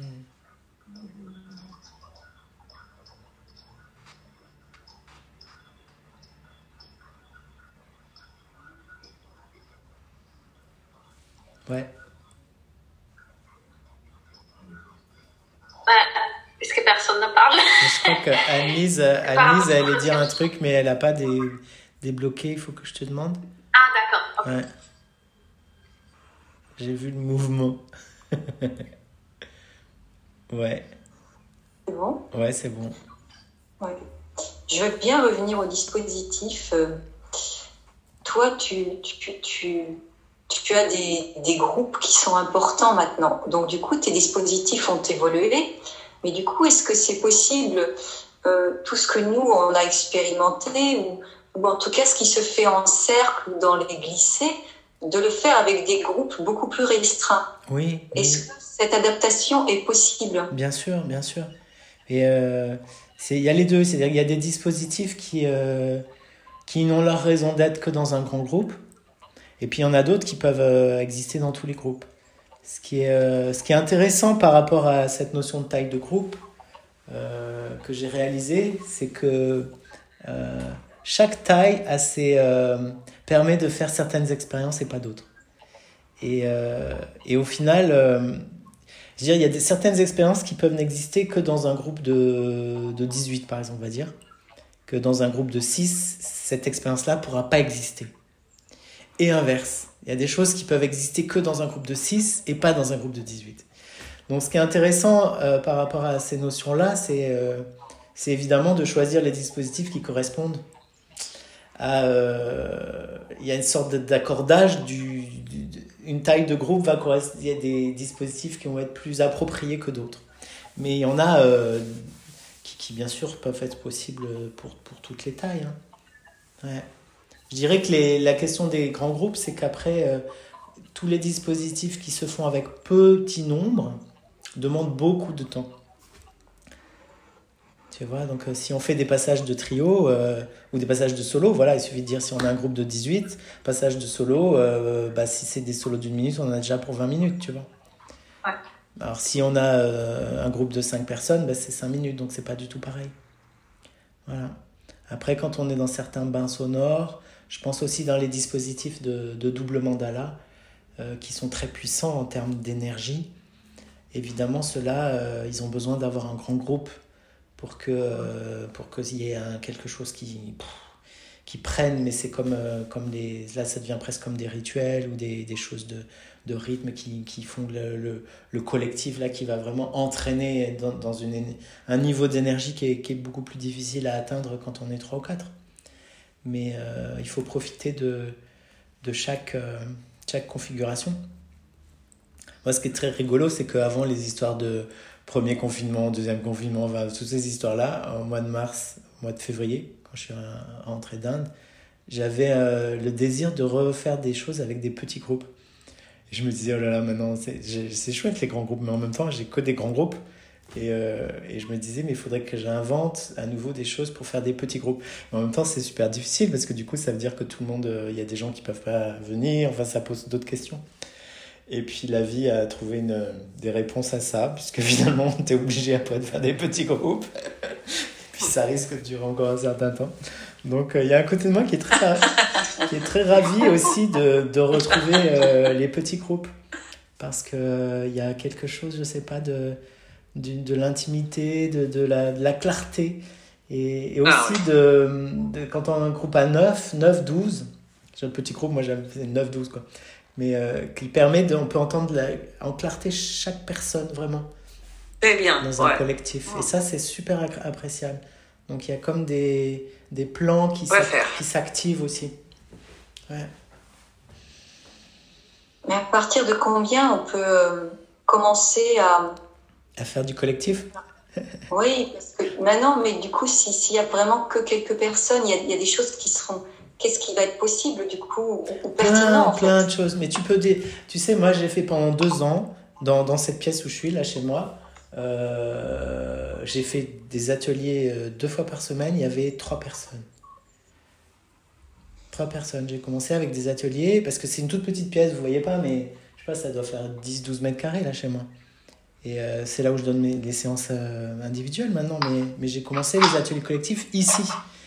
Et donc, euh, il y avait trois personnes plus moi, quatre, Après, je crois qu'on allait jusqu'à 4 personnes plus moi, 5, mais guère plus. De toute façon, c'était impossible. Et du coup, ça voulait dire qu'on on était très limité en, termes de, en termes de déplacement physique, tu vois. On pouvait pas vraiment danser, etc. Bah, j'ai fait ça pendant deux ans. Donc, euh, des ateliers à partir de trois personnes, c'est des ateliers collectifs. Et justement, ça permet de, de. Alors, tu sais, tu peux les faire un peu plus courts, c'est-à-dire que tu fais deux heures ou une heure et demie, tu vois. Mais, euh, mais déjà, ça permet pour toi, comme, euh, comme apprenti enseignant, on va dire, entre guillemets, d'avoir vraiment le temps de, de pouvoir sentir ce que fait chaque personne, tu vois. Moi, c'est un truc qui. Qu'est-ce qui a fait que j'ai les, les groupes ont grandi? Euh, bon, certes, plus de gens qui voulaient venir dans mes ateliers, mais, aussi moi qui acceptais qu'il y ait plus de gens. Et, qu'est-ce qui a fait que j'ai accepté C'est ma capacité à pouvoir être relié avec chaque personne. Et moi, je ne peux pas animer des groupes. D'ailleurs, on m'a proposé des fois 50 et tout ça. J'ai toujours dit non.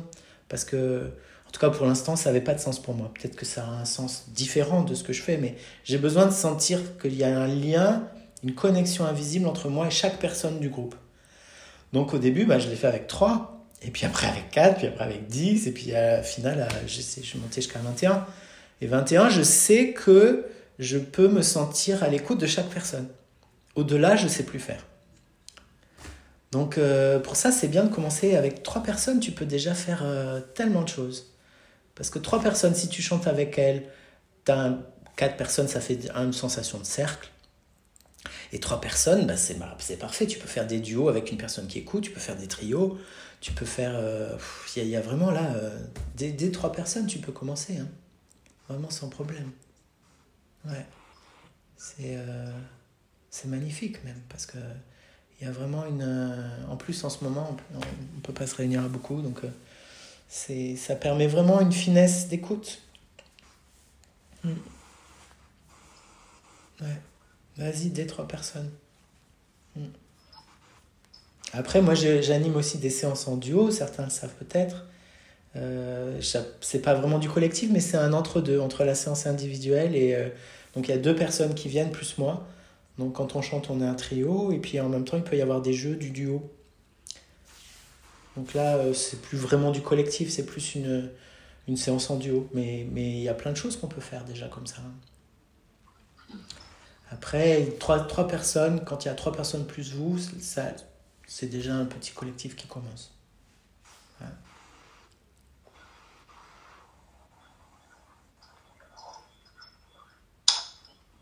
Et quand tu fais des séances individuelles, euh, c'est, c'est euh, dans le même esprit que les ateliers ou... Ah oui et non. tu te doutes bien la réponse. C'est le même esprit, oui, parce que c'est du chant spontané. Euh, dans les faits, une séance individuelle, euh, on chante ensemble. C'est-à-dire que je chante en duo avec la personne qui vient. Et la ah. majeure partie du temps de la séance, c'est ça, c'est on chante ensemble. Avec un petit, euh, petit yoga au début, évidemment, pour mettre en route, tu vois. Après, après, il se passe plein de choses dans l'indicible, dans une séance individuelle. Ça dépend beaucoup de pourquoi la personne vient. Et euh, dans le temps, dans le temps au début, si tu veux, dans mes débuts, euh, je proposais aussi des, des dispositifs, des exercices, des jeux avec la personne. Que, par exemple, jouer, ça, ça m'arrive encore, mais plus rarement, de jouer aux baguettes avec elle, de, de faire des choses en duo comme ça pour euh, impliquer le corps, tu vois. Mais euh, au final, euh, ma posture maintenant, mais c'est aussi parce que j'ai quitté la posture complètement d'art thérapeute. Donc au début, j'avais cette posture-là qui était plus présente. Donc forcément, il y a, en art thérapie, ça se fait aussi pas mal en individuel. Et maintenant, comment dire J'encourage toujours les gens à venir en collectif. C'est-à-dire que je trouve que les expériences, elles sont quand même plus riches plus fun, plus... on va beaucoup plus loin dans le collectif.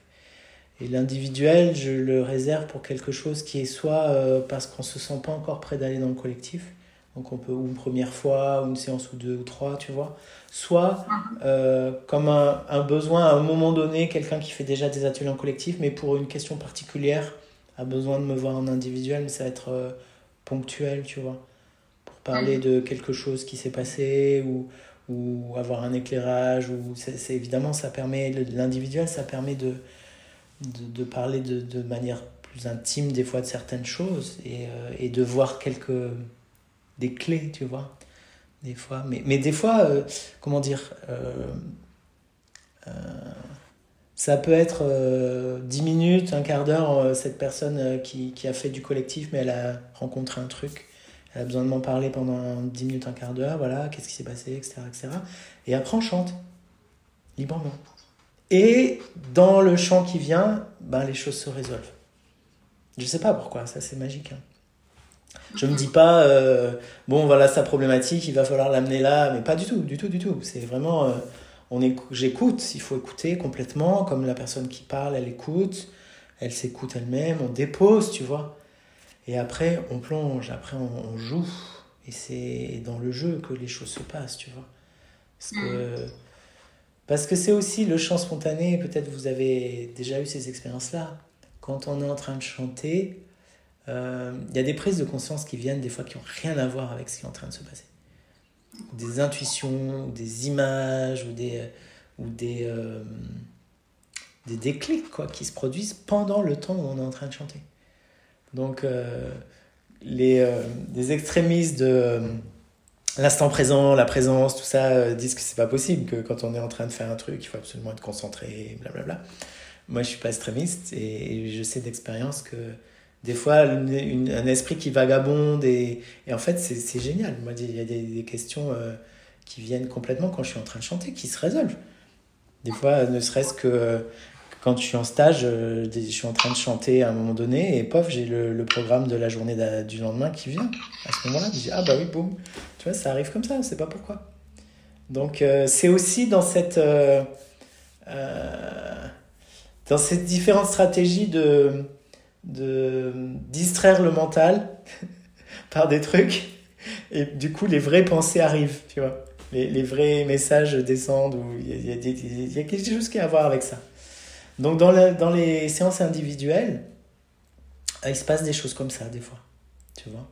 Et là, c'est complètement l'intuition. Des fois, il y a eu des... La personne, elle va se mettre à vivre... Bon, évidemment, c'est du, duo, donc c'est du relationnel.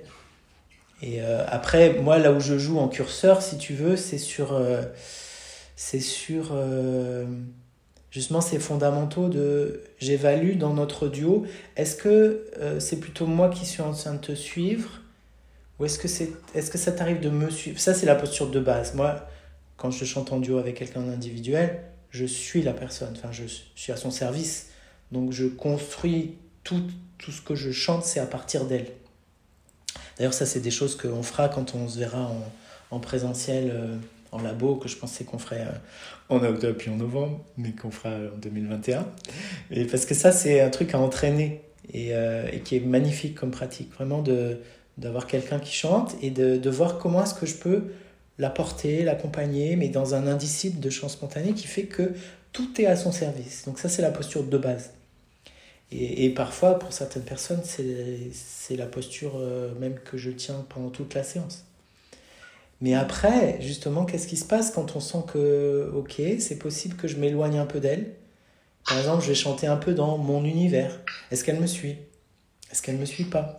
Est-ce que je reviens? Et c'est dans ces jeux-là que ça va se, se, tisser la relation de la séance individuelle. Qui, euh, qui peut même amener par moments à, à verbaliser, à dire est-ce que comment est-ce que toi tu t'es senti par rapport à ce que je chantais? Est-ce que tu as senti est-ce que tu senti que je te suivais? Est-ce que tu as senti que je me suivais? Enfin, on, peut, on peut mettre ça euh, sur le tapis et puis dire, mais peut-être tu peux expérimenter d'autres rôles. Mais ça, ça, ça amène à, des fois à revivre des, des problématiques euh, d'abandon, par exemple. Ça, ça m'est déjà arrivé de, sans que je me rende compte. Maintenant, je le sais. C'est que d'un coup, mon chant s'en va et la personne sent bien que j'ai pris une autre posture. Et là, elle, vit une sensation d'abandon. Et du coup, qu'est-ce qu'elle va en faire? Est-ce qu'elle va, est va m'appeler? Est-ce qu'elle va me rejoindre? Est-ce que tu vois? Et, et, et c'est là que des fois des choses se résolvent de manière magnifique. Parce que du coup, elle a, revécu une situation difficile du passé, mais cette fois, elle a trouvé la solution par la voix. Et sans forcément comprendre que c'était une problématique d'abandon, par exemple, hein, parce que ça, c'est de l'élaboration postérieure. C'est le moment du chant, il est, il est vraiment, euh, il est vraiment euh, instantanément sensoriel, donc on pense pas dans ces moments-là. Sauf avoir des flashs, des insights, des trucs comme ça, comme je disais tout à l'heure. Mais sinon, on ne peut pas penser. Hmm. Donc c'est l'infini du duo qui se passe dans ces cas-là, dans la, séance individuelle. Hmm. Juste que même ça m'est arrivé, c'est drôle, c'est justement, c'est euh, rarement, mais c'est arrivé que la personne d'un coup euh, soit incapable de chanter et s'arrête complètement. Et que après mes encouragements euh, de continuer, continuer quand même à s'arrêter et que je termine la séance en chantant seul, genre pendant 20 minutes ou peut-être même une demi-heure, je crois que ça a dû arriver. Et, et donc j'ai chanté tout seul pour cette personne, tu vois. Et, et que ça a été hyper, hyper important pour elle. Et m'en a reparlé encore après parce qu'il y a vraiment quelque chose qui s'est résolu à ce moment-là pour elle, de sentir que je chantais pour elle. Tu vois Chose qui m'a déstabilisé la première fois que ça arrivé parce que c'était pas du tout un truc que j'aurais imaginé qu'il puisse se faire. Mais bon, voilà, c'est, ça qui est bien quand on est déstabilisé aussi qu'on fait. Donc, euh, ouais. La voix, c'est comme, euh, comme, on sait le, le, comme on sait le moment où un chant est terminé. On sait que si le, le chant va reprendre dans un deuxième mouvement ou si c'est euh, si une autre symphonie, c'est vous savez, c'est cette musique-là à un moment donné qui nous guide. Hmm. Yes. Et, et euh, quand tu dis on chante ensemble, c'est-à-dire c'est vraiment duo ou alors mm. ce sont des jeux avec des jeux de miroir et des jeux de à l'unisson? Non. Non, je fais vraiment du duo libre maintenant. maintenant. Après, euh, je te dis avant, je proposais des jeux.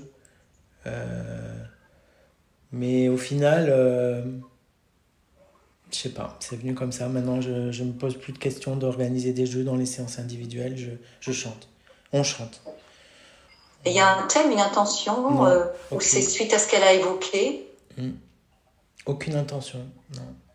Sauf s'il y a vraiment un cas particulier, mais. Mais bon, en même temps, je vous parle de. Maintenant, j'en fais beaucoup moins des séances individuelles. Hein. Je fais beaucoup plus de groupes.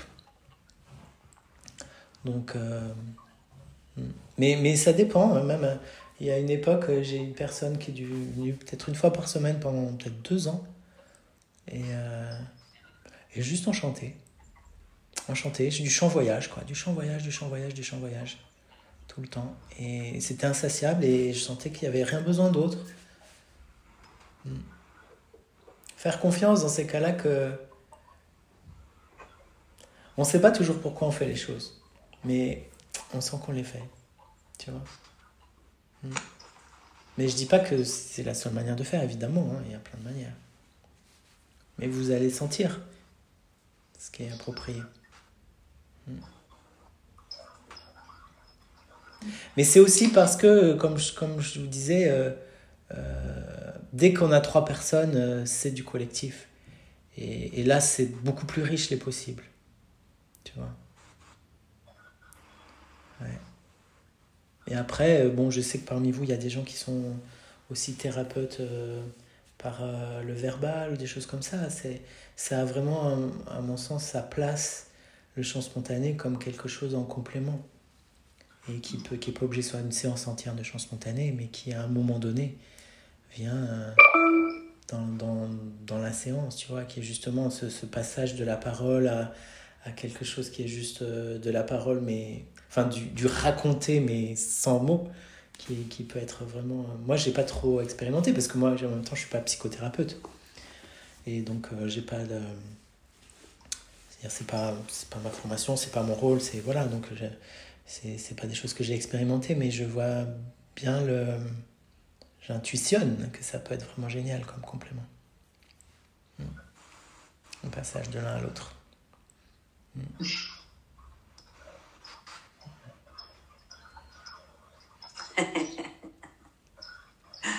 Cette souris.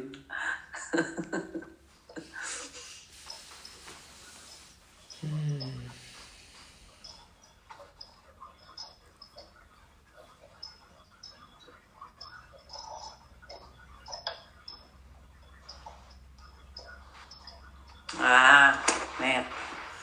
Ah, batterie, batterie. Ah, les batteries.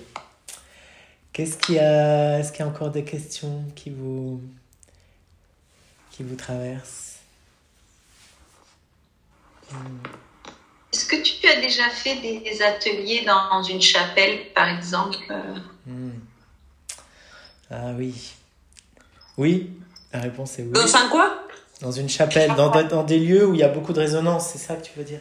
Oui, parce que j'ai trouvé une super chapelle et j'avais envie de faire quelque chose, mais je me suis dit, est-ce que c'est possible? Je sais pas. Bah, c'est possible, mais c'est euh, comment dire C'est un peu comme toujours, c'est-à-dire que chaque lieu a ses avantages et ses inconvénients, et il y a des choses qui sont super dans une chapelle et des choses qui sont impossibles à faire. Enfin, ça dépend de la taille du groupe aussi. Hein. Mais euh, en petit groupe, ça va, mais un grand groupe, euh, faut... trop de résonance, ça devient difficile. Surtout, tu vois, si tu fais des, des, des triades euh, dans un endroit comme ça, du coup, tout se mélange, tu vois. Faut... Dans ce cas-là, il faut privilégier certaines expériences. C'est peut-être bien de le faire de temps en temps, si tu as un groupe continu, tu vois. De... Et là, privilégier les choses où, par exemple, un duo, un trio et tout le monde qui écoute. Parce que déjà, parce que la, le, le, quatrième, là pour le coup, le, le, partenaire, le quatrième du trio, euh, ça va être aussi la résonance de, de la chapelle et ça, on va l'entendre très très fort. Mais c'est assez fatigant euh, sur la durée aussi, des endroits très résonnants. Ouais. C'est que je m'étais dit, au cas, on se met dehors et puis après on vient chanter euh, ensemble. Tu peux mixer les deux, ouais. ouais, mm. Mais euh, pour moi, quand on, à la, cet été, quand on avait été dans, dans l'église chanter, ça avait été vraiment une révélation mm. de prendre le temps d'écouter mm. euh, la résonance. Ben oui. Du coup, euh, la personne avec qui chantait aussi, donc les deux, on prenait le temps de s'arrêter pour écouter. C'est ça. Et ça, c'était très très fort. Ben oui, oui. C'est pour ça, je dis, tu vois, mais tu remarqueras, on n'a fait que qu'une séance dans l'église et on n'a fait que des passages de duo. Parce qu'elle était très très résonante. Et euh, elle était assez froide et elle est vraiment très très résonante. Donc là, même des trios, euh, je trouvais que c'était trop. Et par contre, du coup, voilà, le sujet, c'était vraiment cette résonance-là mhm. qui a vraiment permis de, de la toucher. Ouais, ouais.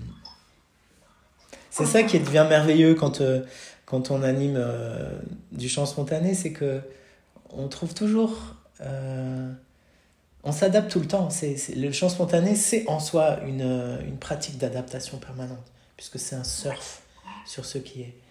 Et donc, euh, évidemment, après, il y a des conditions qui sont plus favorables que d'autres. Pas le nier. Mais quelles que soient les conditions, il y a quelque chose qui, qui, est, qui est possible dans un lieu ou dans un moment ou dans un groupe donné. Et, finalement, notre rôle de, de celui qui anime, c'est de trouver... Euh, de, de, révéler quelle est la, la chose à révéler de, de ce, ce jour-là, de, de ces gens-là, de cet endroit-là.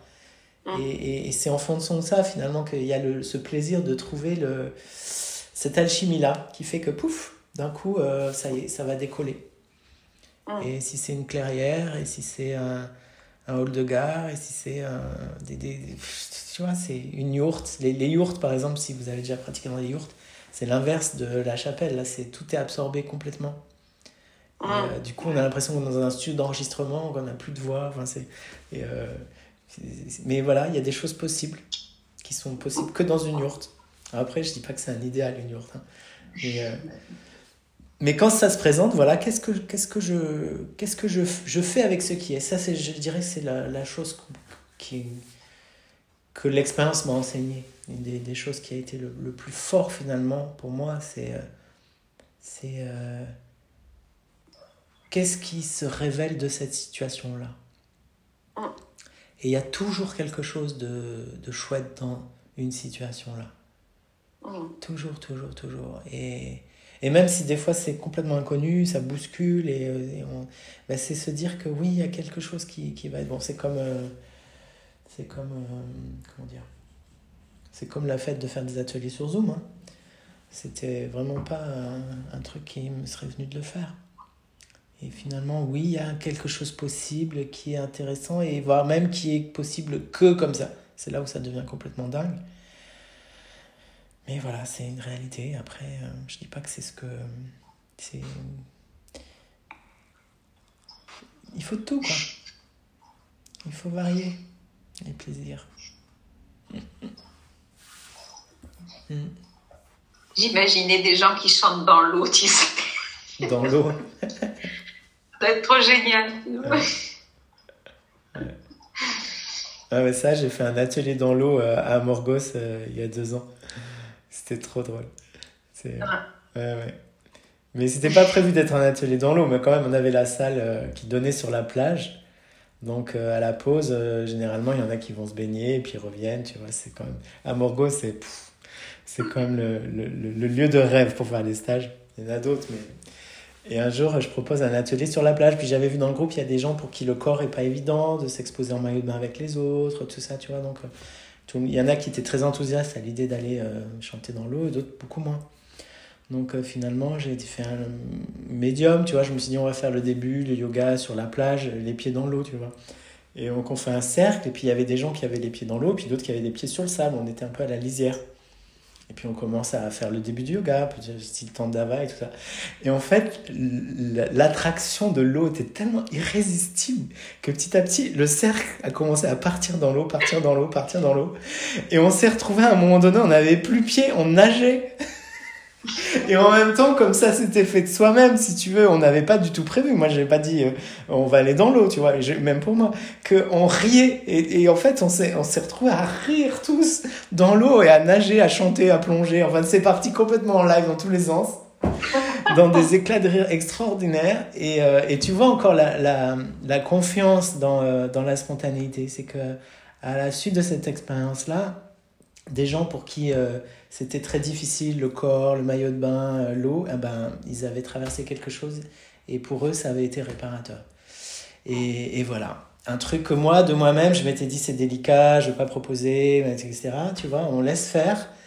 Et, et dans la joie, dans le ensemble, dans, parce qu'on est dans le sensoriel, parce qu'on est dans le sonore aussi. Donc on garde la main sur le gouvernail, on ne se sent pas imposer quelque chose, toutes ces raisons qu'on a un petit peu déjà évoquées.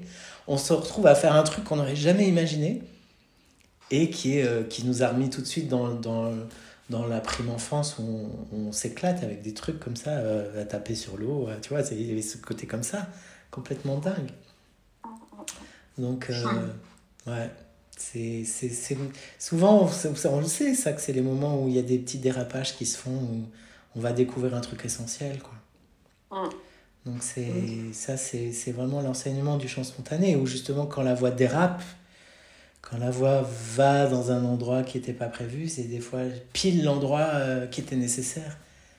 Ou pile le timbre qu'on va du, tout, euh, du coup euh, faire sonner, même dans la technique vocale. Hein.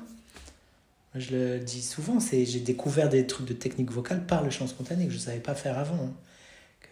15 ans d'enseignement classique et autres, il y a des choses que j'arrivais pas à faire, que j'ai réussi à faire grâce au chant spontané un jour comme ça, parce que ça s'est fait. Je ne sais pas pourquoi les ai fait tu vois, de, laisser la voix glisser. Parce que si la voix glisse, elle va dans des endroits, euh, elle va pas n'importe où, elle va pas dans des trucs euh, parce que c'est une élaboration que euh, c'est la différence entre explorer dans une comment dire dans une curiosité qu'on pourrait appeler systématique Explorer qui serait de dire, bon, je suis dans un endroit, il faut que j'aille, là, je suis dans un champ de pierres, il faut que je, que je retourne toutes les pierres. Et ça, c'est explorer. Tu vois? Il y a des, des, fois des gens pour qui explorer, c'est faire ce truc-là, il faut faire, ça, ça, ça, ça, ça, ça, ça, ça, ça, tu vois? Complètement euh, déconnecté du fait que ça a un sens ou pas. Mm. Et l'exploration de la spontanéité qui va te faire retourner les pierres qui ont un sens de retourner les pierres, pas toutes les pierres. Tu vois? Et vocalement, la voix qui glisse quand elle va aller dans des endroits où. Bah parce que ça a un sens qu'elle que est dans cet endroit-là. Mais ça n'a pas de sens de, de, de vouloir savoir faire euh, telle ou telle chose si ça ne correspond pas du tout à, à un besoin d'expression ou un besoin qui a un rapport avec toi, tu vois. C'est ça aussi que ça apprend la, spontanéité, c'est d'être de faire vraiment à partir du cœur de l'essentiel, du nécessaire, de l'instant. Qui fait que, tu vois, si je prends un, cas un peu caricatural, c'est euh, oui, mais quand même, pour faire des sons très aigus, il faut avoir de la technique. C'est vrai, Il faut avoir de la technique pour faire des sons très aigus sans s'étrangler la gorge. Bon, donc on peut décider qu'on va faire des exercices techniques, on peut en faire, qui vont libérer la gorge, etc. Et on va réussir à faire ces sons aigus. Bon. Mais au fond, quel est l'intérêt de faire un son aigu? Pourquoi faire un son aigu? Est-ce que c'est mieux qu'un son pas aigu? Je sais pas. Dans le chant spontané, à un moment donné, et ça sans doute vous l'avez observé, quelque chose fait qu'un son aigu se présente, que la nécessité de la voix va aller vers cet endroit-là et qu'on ne sait pas pourquoi. Bah, le larynx sera comme il faut, le ventre sera comme il faut, le corps sera comme il faut, et le son aigu va se déployer. Et là, on va découvrir, par, parce qu'on a développé notre sensorialité, on va découvrir le chemin corporel pour faire un son aigu. Tu vois? Mais le son aigu, il est venu à ce moment-là parce que c'était une nécessité. Et c'est pas juste parce que, tiens, il faudrait que je sache faire euh, les sons aigus, les sons machins, les sons bleus, les sons rugueux, les sons graves, les sons euh, euh, métalliques, tu vois?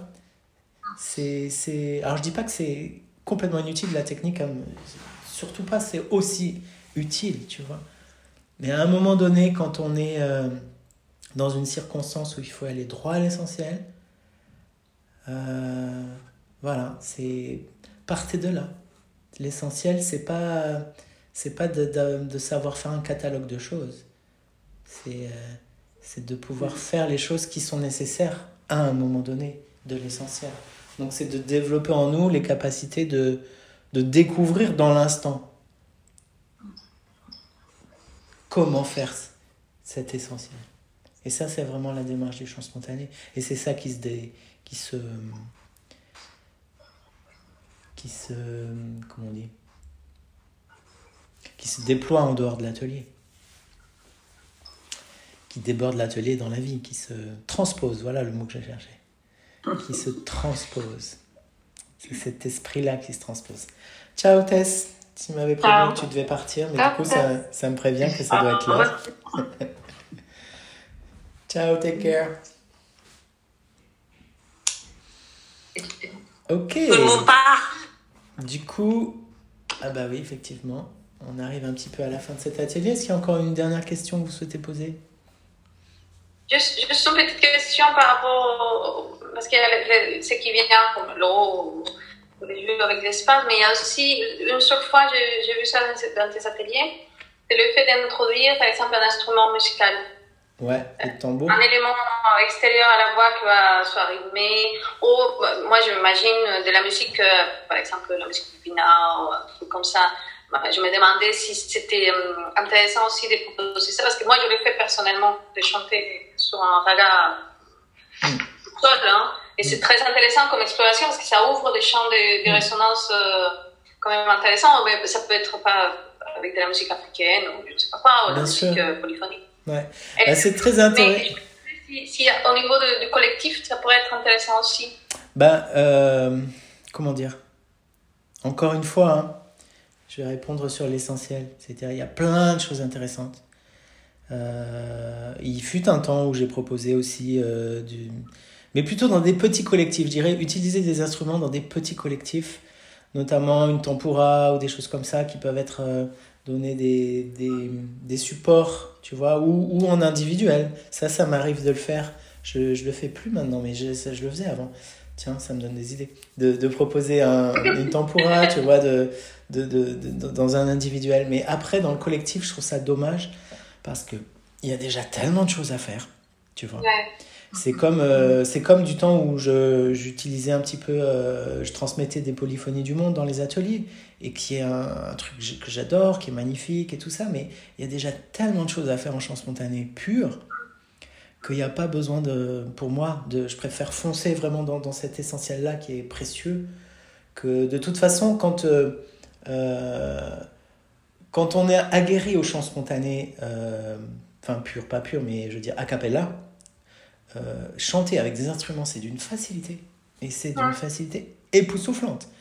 J'ai vécu ça moi-même et je le vois après. Ou même en polyphonie, tu apprends une polyphonie, mais en rien du tout. Hein. Tu, tu peux aller te nourrir d'ateliers de, polyphonie, mais, mais parce que tu as tellement entraîné ton oreille à écouter du, du fin, du subtil, que quand tu te retrouves dans un, dans si tu chantes avec des instruments, c'est de la gamme chromatique, c'est de la gamme ceci, c'est des accords, mais c'est super simple par rapport à ce que tu as l'habitude d'écouter. Donc du coup, ta voix, elle trouve son chemin, mais super facilement. Et pareil avec, euh, des ateliers de polyphonie. Tu es tellement entraîné que tu vas, tout va te paraître super simple, voire parfois après c'est un peu ennuyeux. Ça, c'est mon truc qui m'est arrivé. C'est des fois, je me dis, oui, d'accord, ok, mais j'ai envie d'un truc un peu plus. tu vois. Mais, mais pour dire, tu vois que. Voilà. Donc. Euh... Moi, au revoir. Je m'en vais. Ciao, Olga. Au revoir, Olga. Salut, Olga. Merci beaucoup. Merci Christophe. à toi. Avec tout plaisir. le monde. Ok. Bien. Comment ça va, Suzanne? Euh, je vais très bien. Ouais. Je suis ravie de retrouver trois visages euh, Cody que je reconnais. Ouais. Et j'ai été très interpellée par ta petite euh, interprétation là sur le, le, le fait que effectivement on peut l'associer à la psychothérapie puisque c'est mon métier Ouais. et que effectivement je, je fais très souvent terminer une séance par euh, je dirais pas un résumé mais par le jaillissement du chant de l'âme et je trouve que ça déverrouille beaucoup beaucoup beaucoup Ouais. le enfin, en tout cas ça décristallise la souffrance énormément Eh oui, oui, voilà Hmm. Ouais, super. Bah oui, décristalliser. ouais ça m'a C'est le mot important, Et contente que tu l'associes aussi. Moi, je ne l'appelais pas ch- chant spontané parce que ça fait depuis des années que je fais comme ça. J'ai très souvent euh, permis à la personne de pouvoir euh, s'exprimer autrement que par la parole et le mental. Et c'est vrai que le chant intuitif est un jaillissement de l'âme extraordinaire. Et voilà. Oui. Donc, j'ai- ça, me- ça me fait plaisir que tu en aies parlé. Bah oui. Ouais. Génial, bien sûr, bien. bien sûr. Hmm. Ok, ben on va peut-être clore. Je vous remercie. Merci beaucoup à tout le monde. Je vous remercie Merci. toutes et Maria. Ciao, Et ciao. puis, euh, je vous À enverrai, bientôt, euh, bientôt. je vous enverrai le, le petit replay. Ciao, ciao. Ciao Christophe, ciao à tout le monde. À très bientôt. Ça marche. Merci. À demain pour ceux qui sont là avec plaisir. Ouais, bisous. Ciao. À bientôt.